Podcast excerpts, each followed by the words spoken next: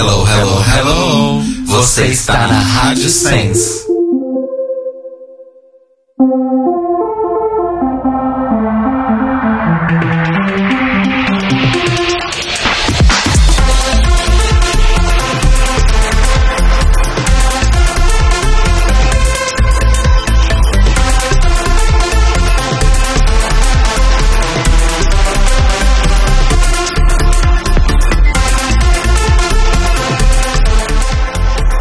Olá, amores! Estamos começando mais um The Libraries Open ao vivo, aqui pela Rádio Sens em senscast.org. Eu sou o Rodrigo Eu sou o Telo. E eu sou Cairo. e hoje nós temos um tema especialíssimo aqui no, no programa de hoje. É uma pauta, na verdade, que a gente já está querendo fazer há muito tempo, né? Mas a gente teve alguns A vida nos atrapalhou. alguns contratempos no passado. Um dos contratempos se chama RuPaul, né? E enfim, mas finalmente hoje deu certo, hoje vai acontecer. E a gente vai falar sobre um tema extremamente importante e que na verdade é até legal que a gente conseguiu fazer esse programa ah, hoje, né? Passado todo o drama aí que a gente viveu nas eleições, porque acho que ele ganha um peso ainda maior e mais importante Ele fica ainda mais importante. nesse momento em que estamos vivendo e para os momentos que viveremos muito em breve. Sobre o que a gente vai falar hoje, Telo? Hoje nós vamos falar sobre saúde psicoemocional de pessoas LGBTs. Assim, tá na merda emocionalmente depois dessa eleição?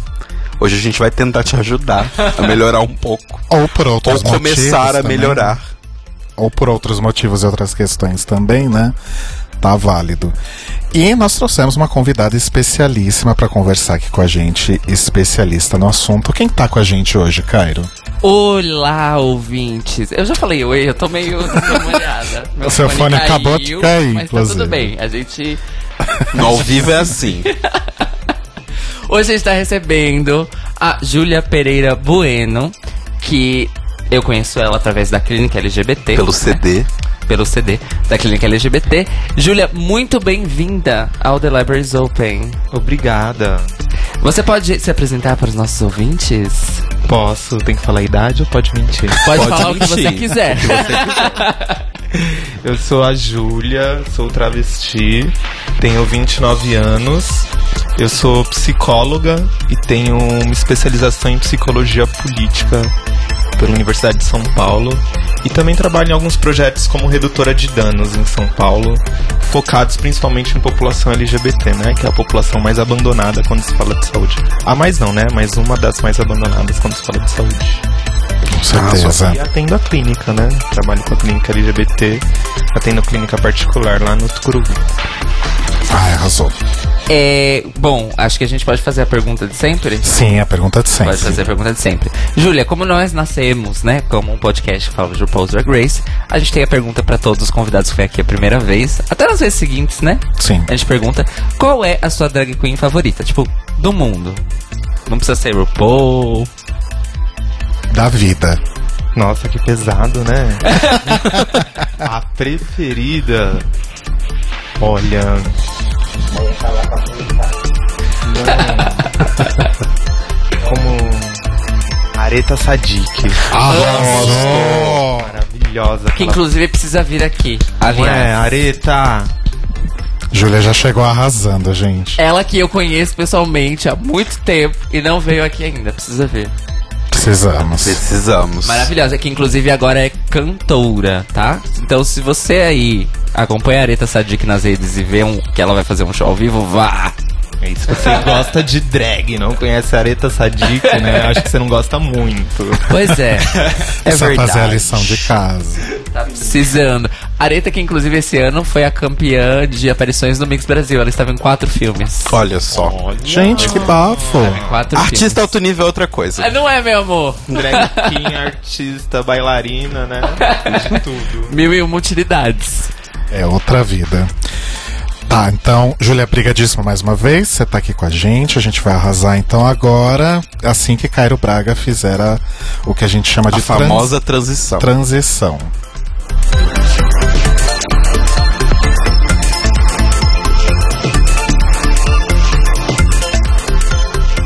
Por favor, repete essa Gente, pera, eu falei pra Júlia, ele vai fazer a transição.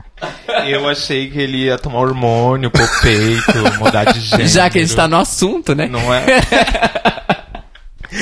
Então vamos Não lá. é, necessari... não é necessariamente isso, mas se quiser, pode. Exatamente. Exato. Júlia, eu queria começar pedindo pra você esclarecer pros ouvintes exatamente o que é saúde psicoemocional, né? E, se possível, incluir aí algumas aplicações práticas disso, né? Então, seja de pesquisa ou do seu dia a dia de atendimento. Então, o que é saúde psicoemocional? Olha, eu acho que primeiro é o conceito de saúde em si, né? Porque acho que se qualquer conceito de saúde não engloba tudo que nós somos quanto seres humanos, né? É um conceito errôneo e ultrapassado, né? Hoje em dia a saúde entende que saúde en- engloba tudo quem você é, né? Sua identidade, a forma como você lida com o mundo, com a família, a forma como você lida com o seu mundo emocional, como você simboliza tudo isso, né? Tudo isso está incluído saúde. E é onde é mais descartado, né? Quando você vai ao médico, você vai com uma dor e ele não se importa pra quem você é, né? Muitas vezes. Eu passo muito isso com meu companheiro, né? Às vezes a gente vai em algum lugar, ele chega lá com dor e aí a pessoa é mega transfóbica com ele, é, se atenta à dor como se fosse algo que você dá um dipirona e passa. Aí a pessoa sai de lá humilhada, constrangida, não se sente acolhida, né? Você saiu de casa, enfrenta uma situação emocionante que mais te adoece do que te gera saúde, né? Então, hoje em dia, até o próprio Ministério da Saúde entende, né? Que saúde é o bem amplo, né? O bem- bem-estar bio, psico e social. Né? Não, é, não há saúde sem vida em sociedade, não há saúde sem lidar bem com o campo emocional, com a forma como você estrutura a sua identidade, com a forma como você vive com, com o mundo. Né? Então, sem dúvidas, saúde precisa abarcar tudo isso, senão é um conceito furado e que só vai gerar mais não saúde, né? Do que propriamente gerar saúde. Entendi. Quando você falou, quando começou a falar sobre você vai, por exemplo, num médico e, e você tá com dor e ele ignora aquilo, eu pensei também uma coisa que a gente nem colocou aqui para discussão, mas sobre as questões realmente relacionadas a como os médicos veem e tratam questões de saúde mental, né? Então, depressão e outras coisas do tipo, né? A gente vê que existe às vezes um uma descaso, obrigado. o Roberto tá dando vários toques aqui, gente, eu tô adorando. Um descaso, né? E às vezes até uma completa é, ignorância e desrespeito por aquilo que a pessoa tá sentindo. É, e até às vezes por ser uma questão que man- não manifesta necessariamente algo físico, né? Como a nossa cultura é muito demonizada, né? A gente tem vergonha de falar disso, né? Sim. Você tem vergonha de dizer, por exemplo, que você chorou porque o Bolsonaro ganhou. Né? Exato. As pessoas têm vergonha de ir ao médico ou procurar uma ajuda por conta disso, porque parece um problema muito pequeno, né? Tipo, né, a gente tem que pagar as contas, tem que fazer tantas coisas que parece às vezes que essas coisas são problemas muito pequenos. Mas não, né? Às vezes são até o, o foco de muita doença nossa, né? Esse problema de lidar com o mundo, de. E aí, né, a gente que é LGBT, qual que vai ser nosso lugar agora na saúde, por exemplo?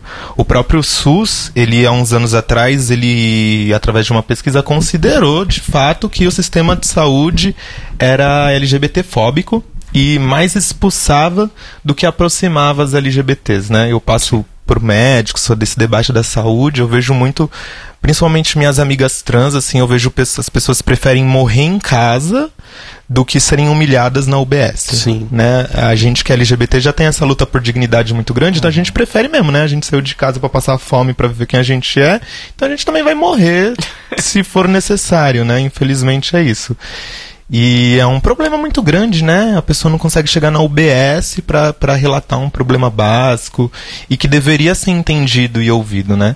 Se, a, se os médicos, né, se entendessem o quão vulnerável nós estamos, muito por conta dessa demonização da nossa cultura, de quem nós somos, né? A promoção dessa saúde seria diferente. Os fundamentalistas religiosos lucram muito com isso, né? Sim. A gente tem, por exemplo, vergonha do nosso desejo sexual. Então eles falam que a gente tem que curar isso, né?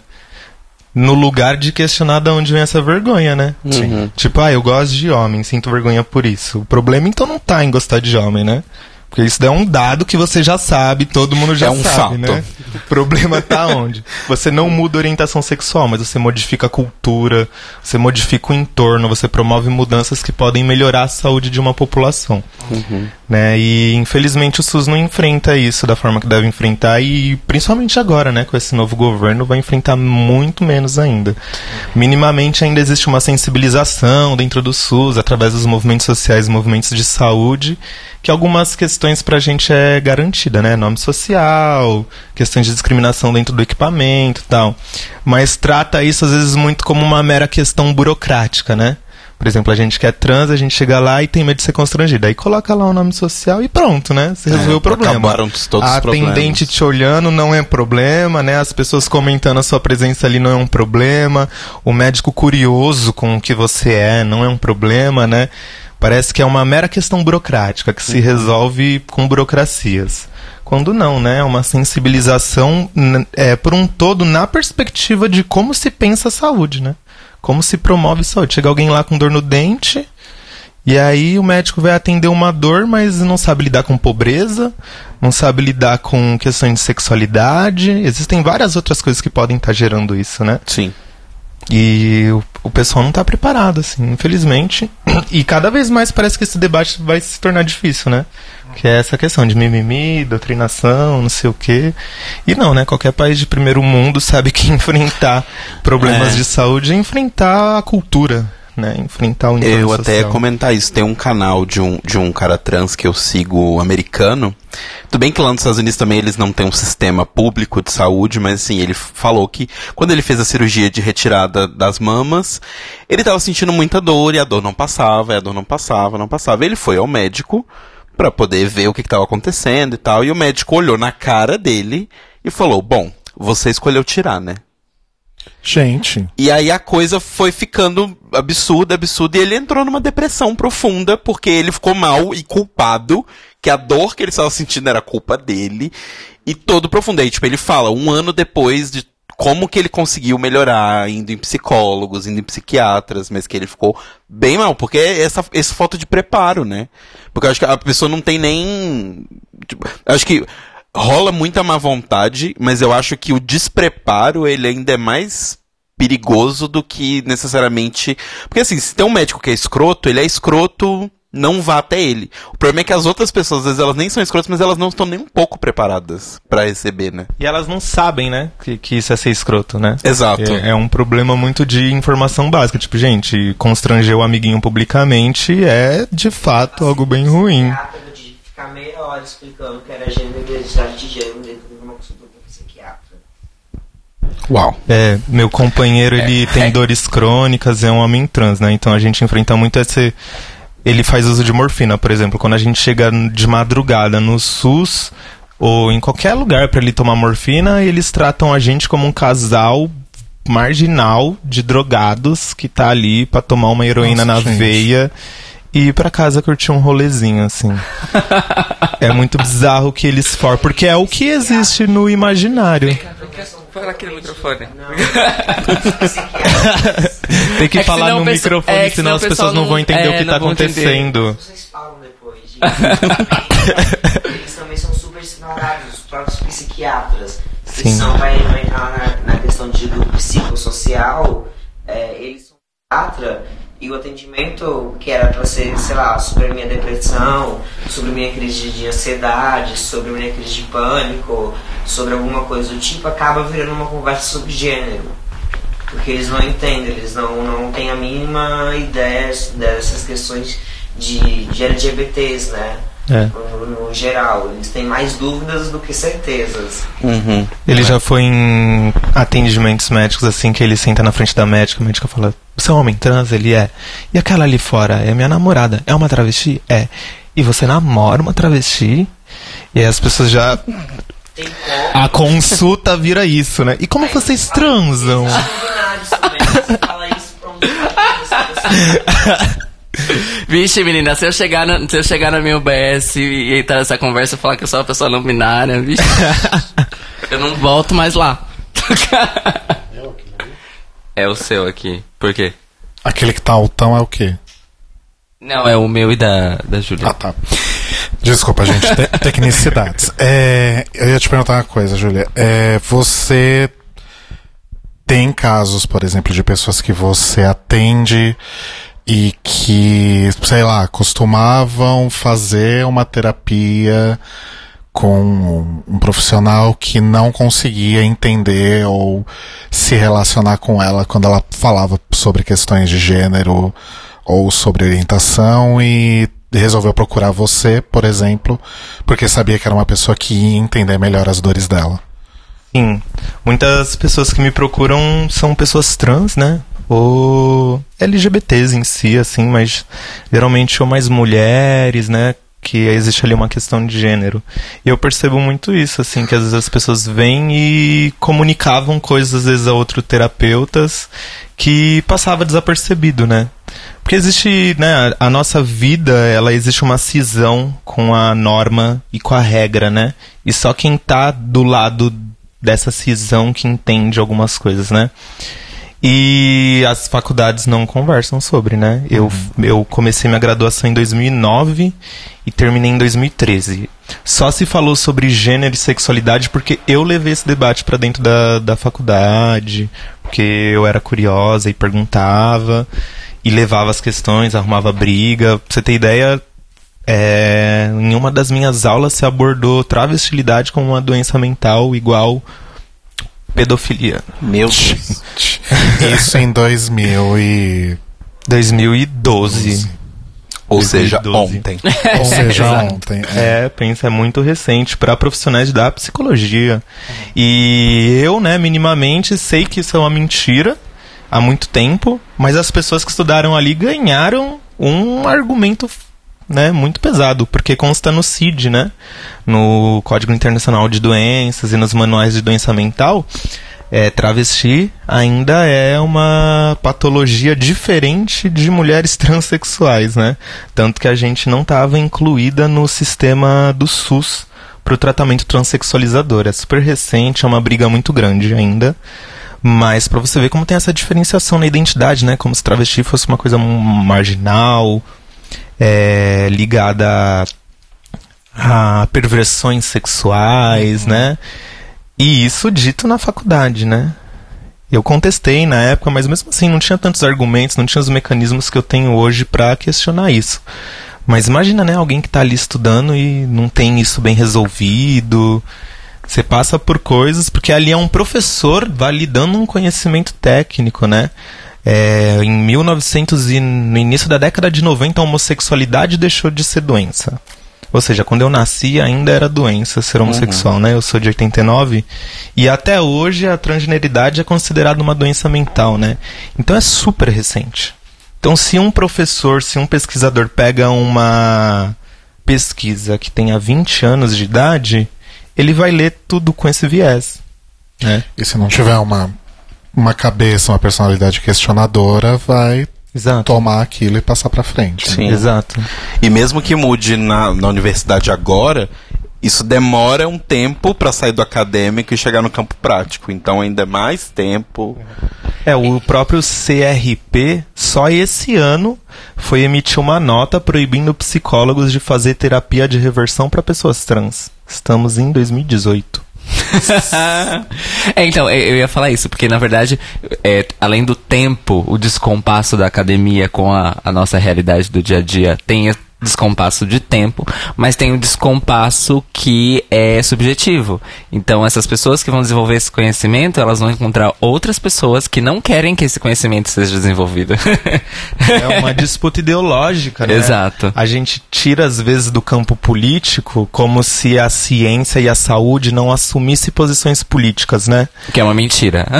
Não assumir uma posição política é uma posição política, né? pois é. Exato. Não existe não assumir uma posição política. Já. Exatamente. Por isso que é importante falar, conversar, debater para esse tipo de coisas as pessoas abandonarem mesmo esses pensamentos, né? Nada é natural, nada, nada, tudo é construído, tudo é vivência, as pessoas são diversas em si, e isso precisa ser um conceito amplo e básico em tudo, né?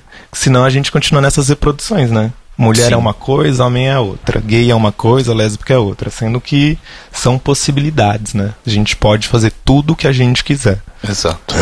Ó, aproveitando esse gancho todo, é, a gente separou uma parte aqui sobre a questão é, básica da estrutura de saúde a qual a gente pode ter acesso quando a gente precisa de um atendimento psicológico ou até mesmo psiquiátrico.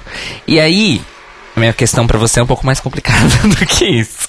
Que é o seguinte, é, você, a gente já falou disso aqui rapidamente, mas a gente vive numa sociedade que trata a saúde mental como uma coisa desimportante, mas além disso, como uma, como um argumento de, é, argumento de atribuição de culpa. Ela é uma arma, ela vira uma arma. Então ela é desimportante, mas ela é uma arma, né? Contra o outro. É, e aí, como criar essa consciência, falando especificamente da nossa comunidade, né? Que é socialmente vulnerável em várias camadas, de várias maneiras. É, como criar essa consciência, combater esses preconceitos, né? Com relação à, saúde mental e a procurar ajuda de saúde mental. É, com relação a essa necessidade do apoio profissional mesmo, né? Da saúde mental e psicoemocional. Primeiramente, ao CAPS. Não, calma. é bem complexo. Porque envolve tudo isso, né? A gente acha que a gente é fruto do nosso trabalho, né? Dos nossos esforços. Então a gente acha que saúde mental também é isso, né? Não, se eu me esforçar, se eu aumentar meu salário, Sim. a gente atribui bem-estar psicológico a coisas materiais né? Isso é muito comum. E dentro da nossa comunidade, isso é muito complexo, né? Porque a gente tem uma ânsia pela vida muito grande, né? A vida nos é negada. Então você vai num bar, você vai numa balada, você vai em algum lugar, as pessoas estão querendo interagir, estão querendo viver, estão querendo experimentar isso e acaba não refletindo, né? No impacto disso, ou então se só aquilo é promoção de saúde. É tudo muito complexo, né? E quando envolve drogas, envolve álcool, a gente vai tendo cada vez menos informações. Não que isso é um erro, não, não estou jogando isso como culpa, um ponto moralista. É a nossa vida quanto comunidade, ninguém está aqui para julgar isso. É, é um exercício de compensação constante, né? Exato. E é isso, né? Por exemplo, a nossa comunidade é uma comunidade que faz uso de drogas como a sociedade em si desde a pré-história, né? Toda a sociedade já usou drogas e vai usar. Em, até hoje a gente não conseguiu extinguir isso. Então, e isso é jogado para nós, somos LGBTs, como um peso moral muito grande, né? Sempre acha que aquela bichinha ali tá louca, aquela travesti ali tá passando droga, né? Isso tá muito dentro do, do imaginário da nossa comunidade. E aí a gente não consegue pensar no que é esse bem-estar, né? O que é viver bem né? A gente não consegue estipular isso e não conversa sobre isso com os nossos pares. Então fica muito difícil, né? Às vezes todo esse ódio que você sente do mundo, né, é um sinal de outra coisa, né? Não é só um, não estou dizendo que não é legítimo, mas é que às vezes a forma como a gente lida não é saudável. Então, começar a buscar de fato, sabe? Mesmo se você não tem certeza, vá sim a um psicólogo, procure sim algum grupo de apoio de saúde mental, né? É, principalmente agora, vários grupos LGBT estão se organizando em torno disso, vários grupos né, feministas também, e tem aberto para a comunidade LGBT. Então se proponha, sabe? Vá com seu amigo. Se seu amigo não pode, se sua amiga não pode sozinha, não tem essa capacidade de porque é muita força, né? Você ir a um médico, você é um psicólogo, você precisa ter uma energia interna grande. E se você não tem, você não vai. Você não vai, né? Se você não consegue, peça um amigo, sabe? Converse com seus amigos. Olha, eu acho que essas coisas que eu sinto, essa tristeza, essa frieza, essa dificuldade de me sentir bem com a minha sexualidade, essa dificuldade de me sentir bem com a minha identidade de gênero, hum, talvez não vá se cessar com o um melhor emprego, talvez não vá se cessar com o boy magia do ano, né?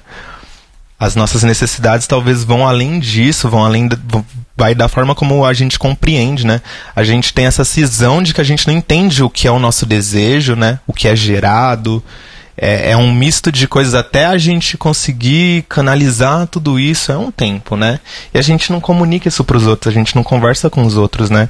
Então eu acho que a maior dificuldade muito tá nisso, de, de acessar esse tipo de informação, de saber que é possível, de saber que, que esses desconfortos, por mais banais que sejam, porque as pessoas vão julgar mesmo, né? Principalmente a nossa comunidade que tem a nossa cultura totalmente demonizada, né? A gente vai ser muito julgado por isso, a gente vai ser muito julgada por isso, mas não é um problema de, dos outros, né? Então, não, não se importar com isso é um passo importante e criar laços com quem gosta da gente, sabe? As pessoas que de fato querem estar juntas, que querem estar perto, que se apoiem, sabe? Leve seu amigo na UBS, leve sua amiga na UBS. Quando você vê um, um amigo seu falando sobre suicídio, não só compartilha ou pede para seus amigos irem lá, sabe? É, é um problema real vá ao psicólogo com essa pessoa, se propõe a ir ao psiquiatra com essa pessoa, mesmo que não dê certo essa primeira tentativa, depois você vai descobrir outra.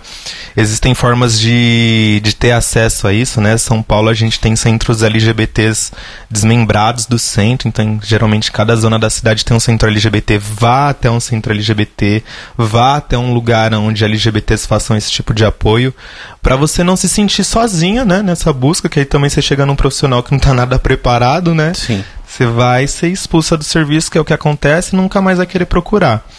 Mas não, sabe, a nossa saúde mental ela é extremamente importante, principalmente agora, né? Que a gente vai enfrentar um fascista na presidência e as coisas vão piorar bastante. Sim. Então, por mais que você não esteja numa crise, vá atrás de saúde mental, porque a gente precisa disso para trabalhar, para viver nossos afetos, para ir na balada, para gastar nosso dinheiro, a coisa mais básica, a gente precisa disso. E a gente não tem acesso ao que é saúde mental. A gente não tem acesso a isso. Então essa informação é muito necessária de ser passada, que a gente converse disso com os nossos amigos assim, principalmente criar essas redes. Então, a gente tem uma pergunta aqui do, do nosso chat, que é do Gui Gonçalves. Beijos, Gui. Hum. Era pra ser anônimo, né? Mas ok. Ah, não, mas a, a pergunta já é costume, mas, né? é uma pergu mas é uma pergunta É um mais genérica. Não, mas é uma pergunta mais genérica. Não é Não, mas é pessoal. que, é que a gente tá acostumado a olhar no chat. Ah, então a Sim. pessoa tal falou tal coisa. Então, é, esta pessoa. Ele falou sobre o comportamento do uso cons- é, esse comportamento do uso constante de drogas e outras substâncias também estaria ligada a uma cobrança por um padrão estético que é escancarado e frisado na nossa cara dentro do próprio meio LGBT. Porque a gente sabe que dentro do próprio meio também já, já tem grandes problemas com preconceito, com estigmatização de um grupo contra outro grupo, né? Que vai sempre. É, Heranças do, do mundo maior do qual a gente faz parte. Olha, é, eu acho que se a gente colocar as coisas assim, a gente vai jogar nas drogas uma coisa que elas não têm, que é esse valor moral. Cada pessoa vai usar a droga de acordo com, com quem ela é. Com, né, a droga não vai despertar nada em você de que já não existe em você. Né, primeiro aí. Então, é, a pessoa que faz uso de drogas, esse uso de drogas vai acompanhar a vida dela. Né? Então não existe um único motivo pela vida, né? por exemplo, um usuário de maconha. Né? Uma droga muito comum, né? muitas pessoas usam. O usuário de maconha não usa maconha pelos mesmos motivos todas as vezes. A droga vai produzir um efeito, mas cada momento né, da vida da pessoa é uma vibe diferente, é uma experiência, é outro tipo de experiência, porque o seu mundo interno muda, as coisas estão em movimento. Pode ser que o abuso de drogas, que o abuso de álcool, que o abuso de substâncias estejam ligados a comportamentos autodestrutivos, que aí sim tem, a, tem ligação com autoestima, tem ligação com sexualidade, tem ligação com essas diversas questões né, do mundo interno e do sofrimento. Mas as pessoas não usam drogas só porque estão sofrendo. E esse problema na nossa comunidade é muito grande, sim, de fato. E a cada pessoa vai lidar de um jeito, né? As que usam drogas vão usar droga, as que choram vão chorar, as que usam antidepressivo vão usar antidepressivo, as que cortam vão se cortar, né? Cada pessoa lida com os mesmos problemas de uma forma. Sim. E só só a gente continuando o negócio que você estava falando sobre os centros de, de acolhimento LGBT, também sobre as UBSs, quais são essas opções que hoje uma pessoa LGBT tem, por exemplo, no SUS, para poder buscar esse apoio psico, psicoemocional e também como que a perspectiva que você e, e, e a sua área tem para como as coisas vão ficar depois do dia 1 de janeiro, no SUS principalmente. Difícil. Puxado, Vou né? chorar aqui. Ó, antes. só pra você não se sentir mal, na semana que vem a gente vai estar com o pessoal do Ministério da Saúde aqui e a gente vai fazer essa mesma pergunta. Tá, eu vou no chat. Olha. Repete. Então, quais lugares a pessoa teria opção para poder ir hoje para procurar? Você comentou os centros dos LGBT e a UBS, mas quais outros lugares ela poderia ir, principalmente no SUS? E qual que é a perspectiva de como vão ficar? Será que esses lugares têm uma perspectiva de ficarem abertos? Eles dependem muito do, do executivo, legislativo e tal para poder existir? O pelo SUS é um pouco limitado, né? Então, por exemplo, tem os CAPS, né, os Centros de Assistência Psicossocial, que já foram cortados o orçamento aí, muitos deles não vão se manter. E que é um lugar complexo, assim, que, por exemplo, eu levei meu namorado no CAPS quando ele estava precisando de apoio psicológico, né, psiquiátrico, precisando tomar medicação, lidando com depressão, ansiedade, um, fobia social, e não conseguimos. Tipo, foi muito difícil, porque aí era aquilo, né? Chega lá no equipamento, é uma travesti e um homem trans. Aí o equipamento para pra ficar olhando 10 minutos a travesti e o homem trans. Nossa, gente. Aí o homem trans entra lá e você pensa, né? Você tem uma vida de um jovem LGBT e de repente tá numa sala conversando sobre drogas com 40 pessoas acima dos seus 40 anos e todos eles pais de família, né? Não vai criar nenhum vínculo ali, né? Você não- você não vai falar, ah, eu cheiro cocaína com as travestis na madrugada. Mas é um lugar que, né, poucas pessoas vão se sentir à vontade de abrir que, de fato, talvez isso seja um problema ou não, ou conversar, né? Mas existe esse serviço, né? E existem CAPs e CAPs. Talvez o que a gente foi não tivesse bons profissionais e às vezes existem outros. Que Tem o pai, manda aqui pra. que tem sempre um psiquiatra de 24 horas, se precisar em crise.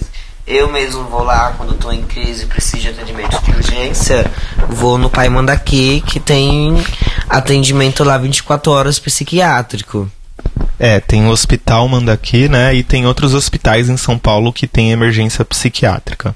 Se Eu não no sabia. Google, tem. Eu não É, sabia que o Mandaki tinha. Tem, eles têm uma emergência psiquiátrica e fazem internação lá Porque também. como eu te tava comentando antes de começar, eu nasci na Zona Norte, né? então tava sempre no Mandaki por algum motivo, meu ou de outros. né? Uhum.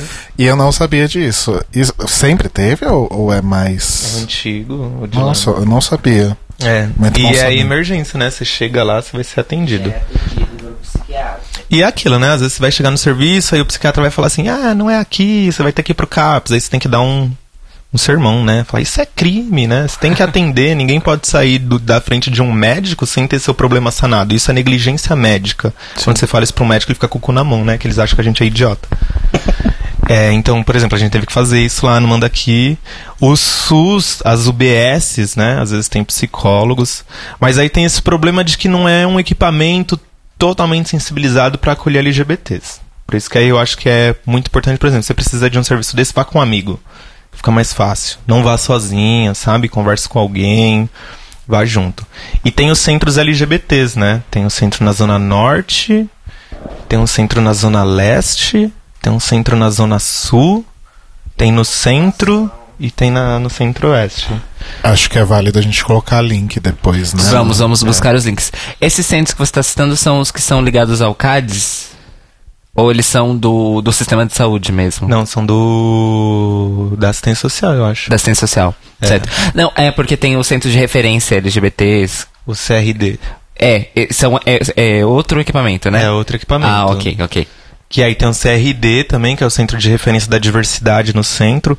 Tanto o CRD quanto os centros LGBTs, eles têm advogado, assistente social e psicólogo. E geralmente algum terapeuta ocupacional, algumas atividades em relação a isso. E aí tem os ambulatórios trans, né? Que aí tem o CRD, que é o Centro de Referência no Tratamento de DST AIDS, e, que, e é um ambulatório do processo transexualizador, que fica ali na Santa Cruz. E também tem o da Unifesp, que fica ali na Unifesp, na Santa Cruz também.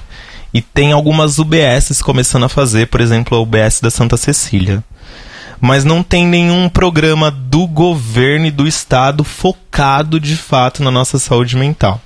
Mas existem outros projetos, né, que estão rolando de forma gratuita. Por exemplo, de sábado tem atendimento de psicanálise na Roosevelt de graça. A Casa do Povo, que é um centro cultural em São Paulo aqui. Eles têm de sábado também atendimento psicológico de graça.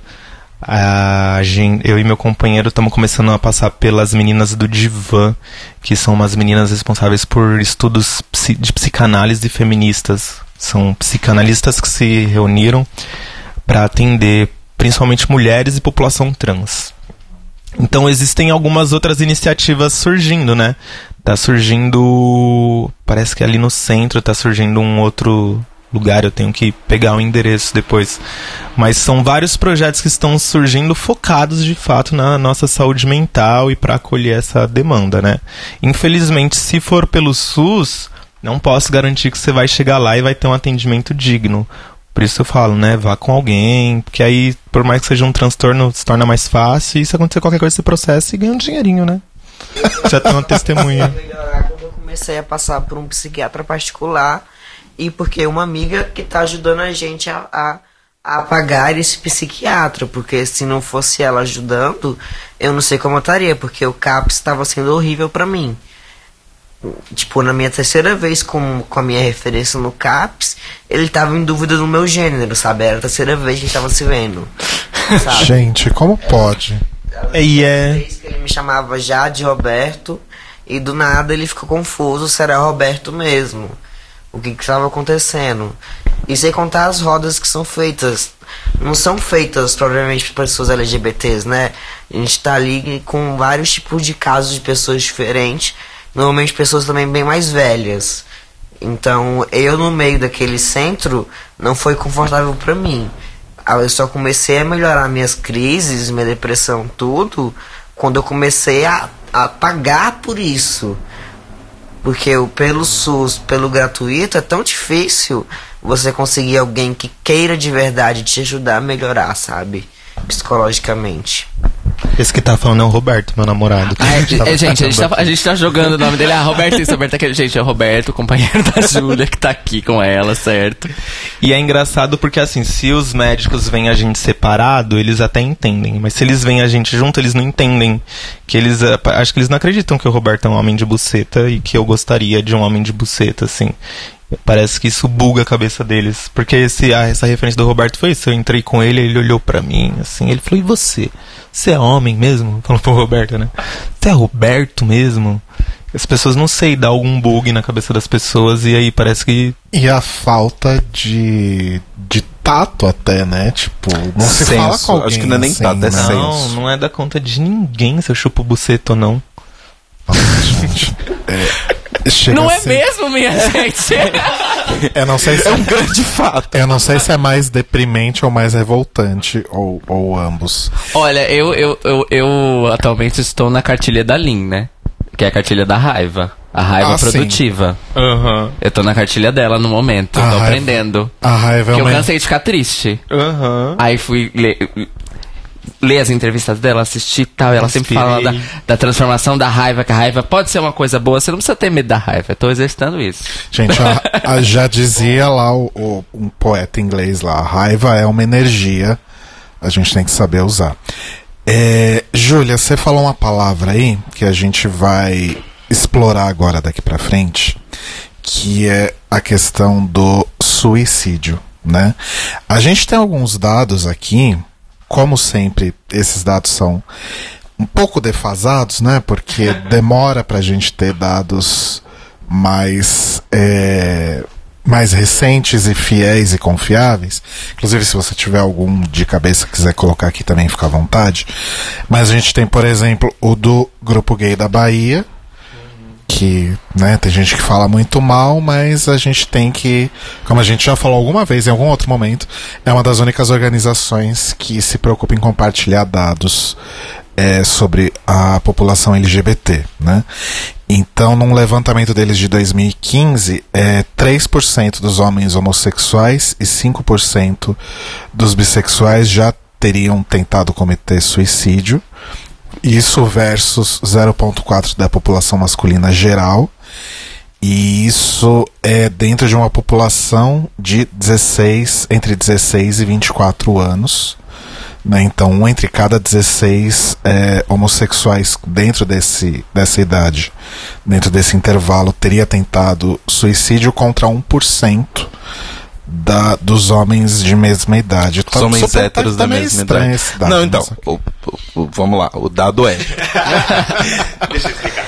É, entre um pessoas de entre 16 e 24 anos, o dado é que um em cada 16 homossexuais já tentou o suicídio, sendo que para para pessoas heterossexuais não é um a cada 16, é só 1%.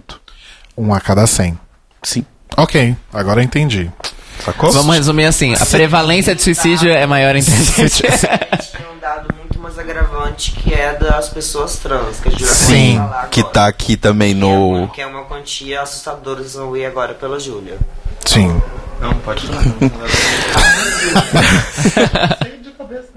a, gente, a, gente tem, a gente tem alguma coisa aqui. Já pensaram já come, ou, já cometeram suicídio? Quantos por cento? 80%. 80. A gente tem aqui, a gente tem aqui 85,7% dos homens trans já pensaram ou tentaram cometer suicídio. Sim. A gente tem Sim. isso? Tem. E é bizarro que existe um dado que 90% dos suicídios poderiam ser evitados. Tipo, é muito grande a quantidade de suicídios que poderiam ter sido evitados e não foram. A gente tem uma outra pesquisa aqui que não é brasileira, então a gente não vai se aprofundar muito, porque não é exatamente nossa realidade, mas talvez possa se fazer um paralelo aí, que esse número ele é bastante expressivo na população mais jovem, né? Então em, uhum. em adolescentes, né? Então entre homens e bissexuais a gente tem aí mais ou menos 46% de uma amostra de 15 mil pessoas que afirmou ter pensamentos suicidas. E a gente tem esses dados aí também da ANTRA, né, sobre a população trans, né, que 42% da população trans de uma forma geral e 85% dos homens trans já pensaram em suicídio. É um número bem grande. É enorme.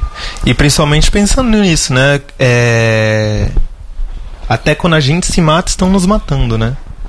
Porque qual, qual que é o motivo dessas mortes, né? Exato. Se, se, porque é isso, se não te deixam viver, é melhor morrer mesmo, né? Uhum. E aí é isso, é a, é a, negligência do Estado, é a negligência da família, é a negligência dos amigos. A nossa saúde vai sendo sempre tão negligenciada, né? Ah, você tem que pensar no trabalho, você tem que pensar nisso, tem que pensar naquilo. E esses problemas vão se tornando monstros, né? E Sim. aí eles não são resolvidos e são problemas que não deveriam ser problemas, né? Problema é a violência, problema é a exclusão, né? Ser LGBT não é nenhum problema, não é, não, não é nenhuma desordem, né? O problema, se você for ver, né? Os criminosos são quem, né? São quem? Aqueles que nos matam, né? O agente, né? Por ser tido como esse estigma social. E é um número muito alarmante mesmo. Eu acho que esse número até dos homossexuais está pouco, né? É, então, quando eu li também eu achei né? Mas é porque eu acho que aí entra umas outras coisas. Porque são homens sendo entrevistados, sim, sim. toda uma coisa de que o homem não assume essas coisas. É. E talvez realmente seja defasado, porque é de 2015, né? Então. E, gente, lembrando, né? O GGB, eles fazem é, coleta de dados assim, do jeito que eles podem. Eles não são o IBGE. É, eles não têm uma equipe. Exato. Os né? dados do GGB são é aquilo que você falou, né? Eles são muito contestáveis, mas de uhum. qualquer forma é o único. uma das poucas organizações no país produzindo dados, né? Então se a gente tem como usar algo são esses dados, né? Sim. Por mais que eles sejam questionáveis, assim. É, a- além do, do GGB, só a título de curiosidade, gente, além do GGB, o único outro grupo nacional da nossa comunidade que não só apresenta, coleta, interpreta e apresenta esses dados assim de uma forma, vamos dizer assim, é, contextualizada, é justamente a ANTRA. Sim. É. É, só a justamente Antra a GGB, ANTRA. basicamente. Que inclusive a gente consulta a ANTRA quase toda semana pra gente fazer o nosso programa de notícias. Sim. Maravilhosos, né? Aquela Simpson sempre arrasando.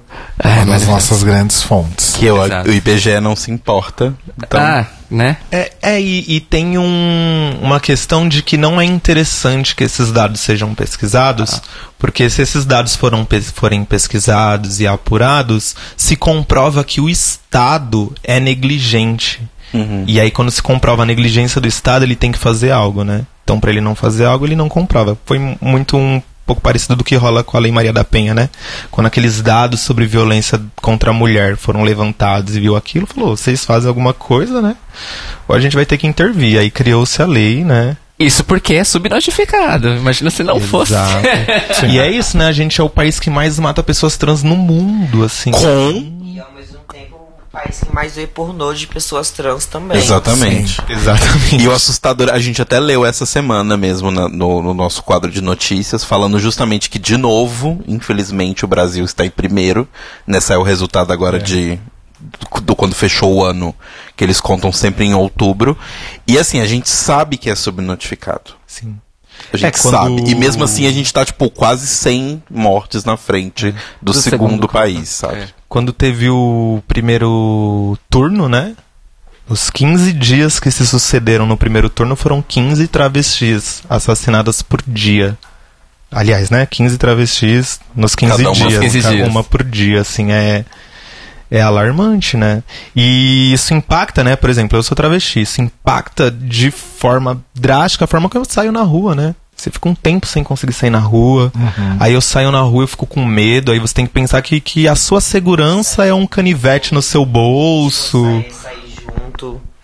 A gente, tudo que a gente vai fazer é sair junto por questão de segurança. O que eu puder estar com a Júlia, eu tô com a Júlia. O que- O que a Júlia pode estar comigo, ela tá comigo. Por questão de segurança mesmo, que a gente não sabe se vai sair na rua e vai estar vivo.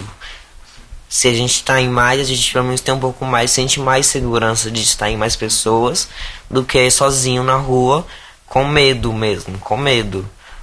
Hoje mesmo a gente quase passou por um assalto, um cara, a gente saindo do hospital.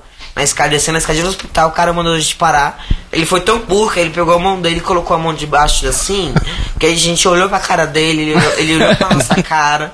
A Ju- a Ju- Eu olhei e falei assim, ai boy, deixa a gente passar. Ele viu que era travesti e falou, não. Aí tem medo, né? Fala, não, quem tá armado é ela, né? Vocês são um casal. Vocês são um casal, não sei o que. Viu que era travesti e saiu. É, E eu sinto. Passar, sabe? Eu sinto muito isso. Quando eu estou na rua com o Roberto, as pessoas me respeitam mais porque tem um homem ali. Se eu estou sozinha, a reação das pessoas é totalmente outra, assim. É muito bizarro isso, né? A Cristal, que é uma, uma travesti lá de BH, que concorreu, inclusive, pra vereadora e tal, ela falou uma vez que quando ela ia, antes dela ficar famosa, e ela ia em festa, ela falava que ela sentia que ela era kryptonita.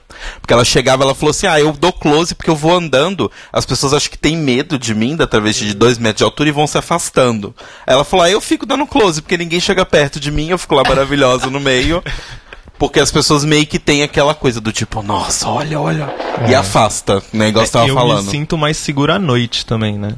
À noite no centro. Parece que, que as pessoas já é um território das travestis, assim, né? Então as pessoas já têm outra postura. Mas, por exemplo, no meu bairro, de dia, né? A reação é outra, né? Às vezes eu tô saindo pra ir trabalhar, as pessoas ficam me xingando na rua e, tipo, gato, eu tô indo trabalhar, sabe? Sim. É, uma, a gente mora perto do metrô Tucuruvi. Então a gente tem que passar por dentro daquele shopping, assim, né? Pra eu chegar no Ah, trabalho. Sei. Aí é aquele show de horrores maravilhoso, assim. Mas as pessoas não imaginam, né? Ah, Quando a gente vai no médico, quando a gente vai em algum lugar e eu brigo com as pessoas, exijo meus direitos, as pessoas me tiram como louca, né? Elas não acham que eu fiz psicologia e que eu sei dos meus direitos. Quando fala que é psicóloga, todo mundo fica chocado. Tipo, como assim uma travesti psicóloga? Ué, travesti pode ser quem ela quiser. Exato. É, primeiro, nunca imaginam, né, que eu sou formada. Sempre assumem que eu sou prostituta, então aí nunca perguntam, né, o que você faz da vida. Nunca, nem os boys que vai sair perguntam, né, você trabalha? Não, porque já assume que você...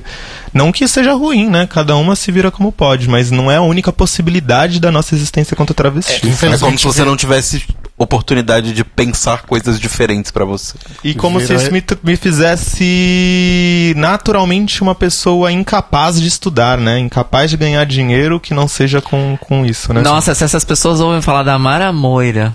Né, meu bem? Que é prostituta e, e cientista, vixe? Doutor. Ao mesmo tempo, querido. Ao mesmo tempo? Puta que pariu. Doutora pela Unicamp, né? Maravilhosa. Inclusive, gente, leiam, tá? Leiam, se eu fosse puta. Mudou, né? Agora e se eu fosse pura? Ah. É, vai ter lançamento. Oh, é, a travesti inteligente já tá burlando a censura do ano que vem, né? Bom, e ela é. Olha, e ela, e ela é uma pessoa das palavras, então, né? Sim, maravilhosa, conheçam. Outra que a gente precisa também Sim. chamar. Vamos, vamos colocar na, na lista. É, e aí, Júlia, sobre essa questão do, do, do suicídio, principalmente dessa população mais jovem, o que a gente vê é que tem esse momento da, da descoberta, né? Do, do entendimento das pessoas em relação à sua identidade de gênero, em relação à a, a sua orientação, que é um momento não muito claro para todo mundo e muitas vezes as pessoas, na maioria das vezes as pessoas não têm aquele apoio da família e muito menos da sociedade de uma forma geral, né? E aí a gente tem a, a questão das pessoas que acabam é, meio que obrigadas, entre aspas, ou se obrigando a viver dentro do armário do gênero e da, da orientação sexual. É, e pelo que a gente estava lendo aqui pesquisando, existem algumas neuroses, entre aspas, não sei se esse é o termo mais adequado para isso, que se desenvolvem por conta disso. Como que é isso? Como e como é como lidar com isso? Qual que é a o approach mais adequado para esse tipo de situação? Olha, os especialistas, pelo menos da área sobre suicídio, né, eles falam que 90% dos, dos suicídios poderiam ter sido evitados e o que mais pode evitar um suicídio é a informação. Uhum. Então, né, eu lembro muito de, né, eu, aquela bichinha de 17 anos, cresci lá no Continental 3, em Guarulhos, só tinha igreja. Então todas as informações que eu tive sobre o mundo no início vieram da igreja, né? Uhum. E aí é informações horríveis, né? Então aí chegou um momento da minha vida assim que eu tinha certeza que a única coisa para minha vida era o suicídio, né? Porque seja Deus já não gostava de mim, minha família não gostava de mim, a sociedade não gostava de mim, né? O que que eu tava fazendo aqui, né? E foi quando eu a internet me salvou nisso, né? Porque a internet foi fez ser capaz que eu saísse lá do Continental 3 sem sair, né? Que aí eu tive informações de outros lugares, de outros grupos. Inclusive foi na época da campanha do It's Get Better lá dos Estados Unidos, ah, também foi sim. uma campanha contra o suicídio de jovens LGBTs lá que me impactou muito assim e que fez eu entender que quando eu, né, quando eu lembro uma, a primeira professora minha, psicóloga, que falou não existe nada de errado em ser homossexual, eu fiquei assim, passada. falei, não pode ser. Tô há 22 anos aqui ouvindo isso, né? Eu, eu, eu me virei evangélica num culto de Silas Malafaia, né? Cresci ouvindo essa desgraça. Amiga. Acompanhei eles na época que eles nem eram conhecidos, assim. Então é uma lavagem cerebral muito grande, né? As informações que você recebe. Eu mesmo sou uma pessoa que tem muitas crises suicidas e a Júlia que me acompanha muito nessas crises que eu tenho e elas são do nada. Às vezes o dia tá tudo bem, sabe? E eu só penso na morte.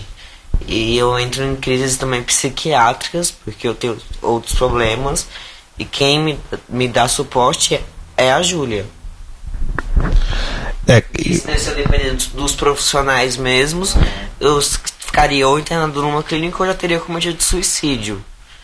O que me vem mesmo é pessoas, é aquilo que a Júlia disse, é ter alguém próximo para te ajudar, chama alguém para te levar, é, faz esses, esses, caminhos, tipo, não negue que você tá passando por isso, que você tá sentindo isso, porque se você, quanto mais você nega, mais aquilo vai aumentando em você, mais você vai, mais essa crise vai, vai, vai tendo mais intensidade. Então, se você não fala, você piora a situação. E é por isso que eu, a Júlia, graças psicóloga, né, minha namorada, me ajuda muito nas minhas crises que eu tenho de, de morte, assim mesmo, suicidas. Eu já tive três tentativas de suicídio e já tive uma internação por ideações suicidas. É, é e é um, uma questão bem ampla, né? No caso dele já envolve outras questões de saúde mental tal. Mas então, é, só para finalizar aquele primeiro ponto, que é isso, né? Divulgue informações, sabe? Às vezes a gente convive entre pessoas e não, não compartilha o que a gente sabe. E que, né, por exemplo, para mim, uma informação muito básica, travesti é normal. Pra outra travesti não é um pensamento básico, né? Talvez nunca ninguém disse isso pra ela, né? Talvez nunca disse que ser viado é maravilhoso, que ser sapatão é maravilhoso, que ser travesti é maravilhoso, que tudo isso é, é força, é potência, é quem a gente é, e que o apagamento disso, né, que vai levando essa morte, né, essa sensação de que não nos deixam viver, a gente não tem lugar. Se você está em algum lugar que a sua vida não é possível, saia desse lugar sabe? Não tenha medo do novo, se apegue a amigos e aquilo que o Roberto falou, né? Tenha pessoas próximas que, que entende. Na questão dele, por exemplo, que envolve outras patologias, né? envolve um cuidado psiquiátrico. Não é só eu, né? Que, que sou. Que é isso também, eu não sou psicóloga dele. Eu tenho algumas informações e tenho alguns caminhos. A psicóloga dele é outra, como ela chama? É a Adriele, é outra pessoa. Eu apenas, né, tenho um conhecimento que ajuda ele. Sim, e que te ajuda a mobilizar isso de outras formas, né? É, e que é extremamente necessário.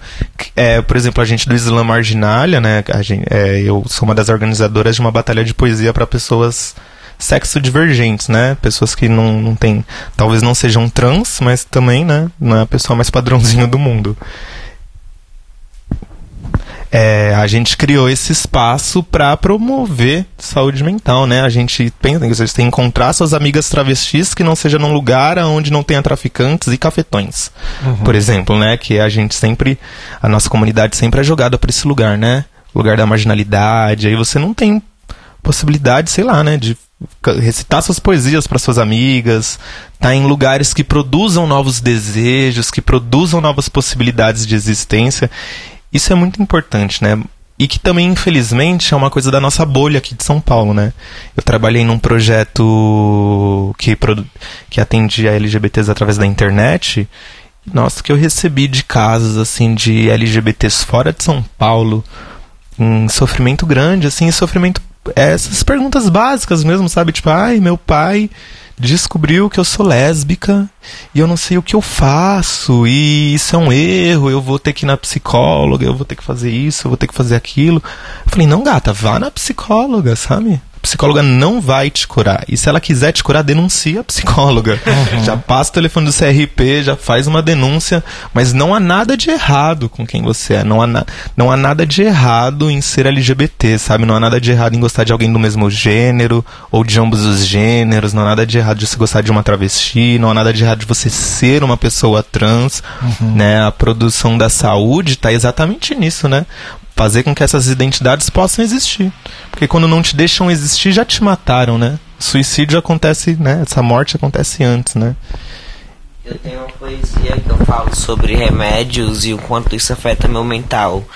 Que fala assim: dói nas mãos, nos pés, no quadril, no joelho, na cabeça, no peito, nas costas. E quando junta tudo, a dor é de morrer. E nessa de doer o corpo inteiro é morfina, dolantina, tilex, codeína, cetoprofeno, tramadol, dipirona, carbamazepina. Mas nessa de doer tudo, meu mental também dói. Vai além do, do físico, o psicológico já se foi. E é clonazepam, risperidona, odol, prozolão, azapina, fluoxetina, cetralina, quetiapina, metriptilina. Mas nada que o meu mental, eu só quero morrer. É uma das minhas poesias que fala também sobre o meu psicológico. Quando eu conheci. Arrasou.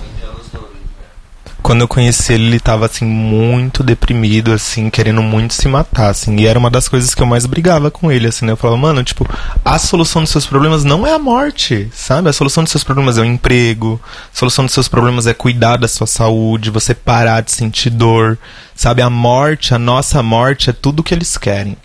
E é, a gente tem que construir um caminho para longe disso, sabe? Porque eu não quero me matar para que eu veja outras minhas irmãs travestis também vivas. Ser travesti é maravilhoso, sabe? Não há nada de. A gente passa um monte de bosta, passa, mas não ser travesti também não fazia com que eu não passasse esse monte de bosta, assim, né? Então, cria esses lugares onde a vida seja valorizada, sabe? Onde, onde o suicídio seja algo que de fato a gente enfrente, que, que a gente fale mais sobre isso, porque a gente também não fala, né? Fala-se fala -se pouquíssimo sobre suicídio. É, só uh, puxando aí do que você falou da, da questão de comunidade, o impacto que tem, né, quando, quando um, um de nós é, se suicida, é, na verdade tem o efeito, é, como é que chama? Efeito... Copycat. É, é, tem um efeito gatilho, mas é o. Não, é, não chega a ser o dominó. É quando a pedra cai na água e faz as ondinhas. Eu esqueci okay. o nome. Ah, eu sei. Mas vocês sabem do que eu tô falando. Sim. Então, é, o é... efeito borboleta. Não, o efeito borboleta é o Doppler. É um é filme esse. É. então, e, porque a gente teve uma pergunta de um ouvinte, é, que na verdade é, é uma pergunta barra relato, que ele diz o seguinte: é, Eu perdi uma amiga e um amigo pro suicídio. Ambos eram LGBTs. Eu às vezes sinto um medo de perder mais amigos desta forma. Eu queria saber o que pode ser dito para as pessoas como eu, que vivem com essa dor e com essas preocupações e medos. Eu acho que tem tudo a ver com isso que você falou, de que na verdade assim, quando um de nós se mata e a gente sabe por quê, é, é um negócio que vai passando, assim. É, não, é um, não é exatamente.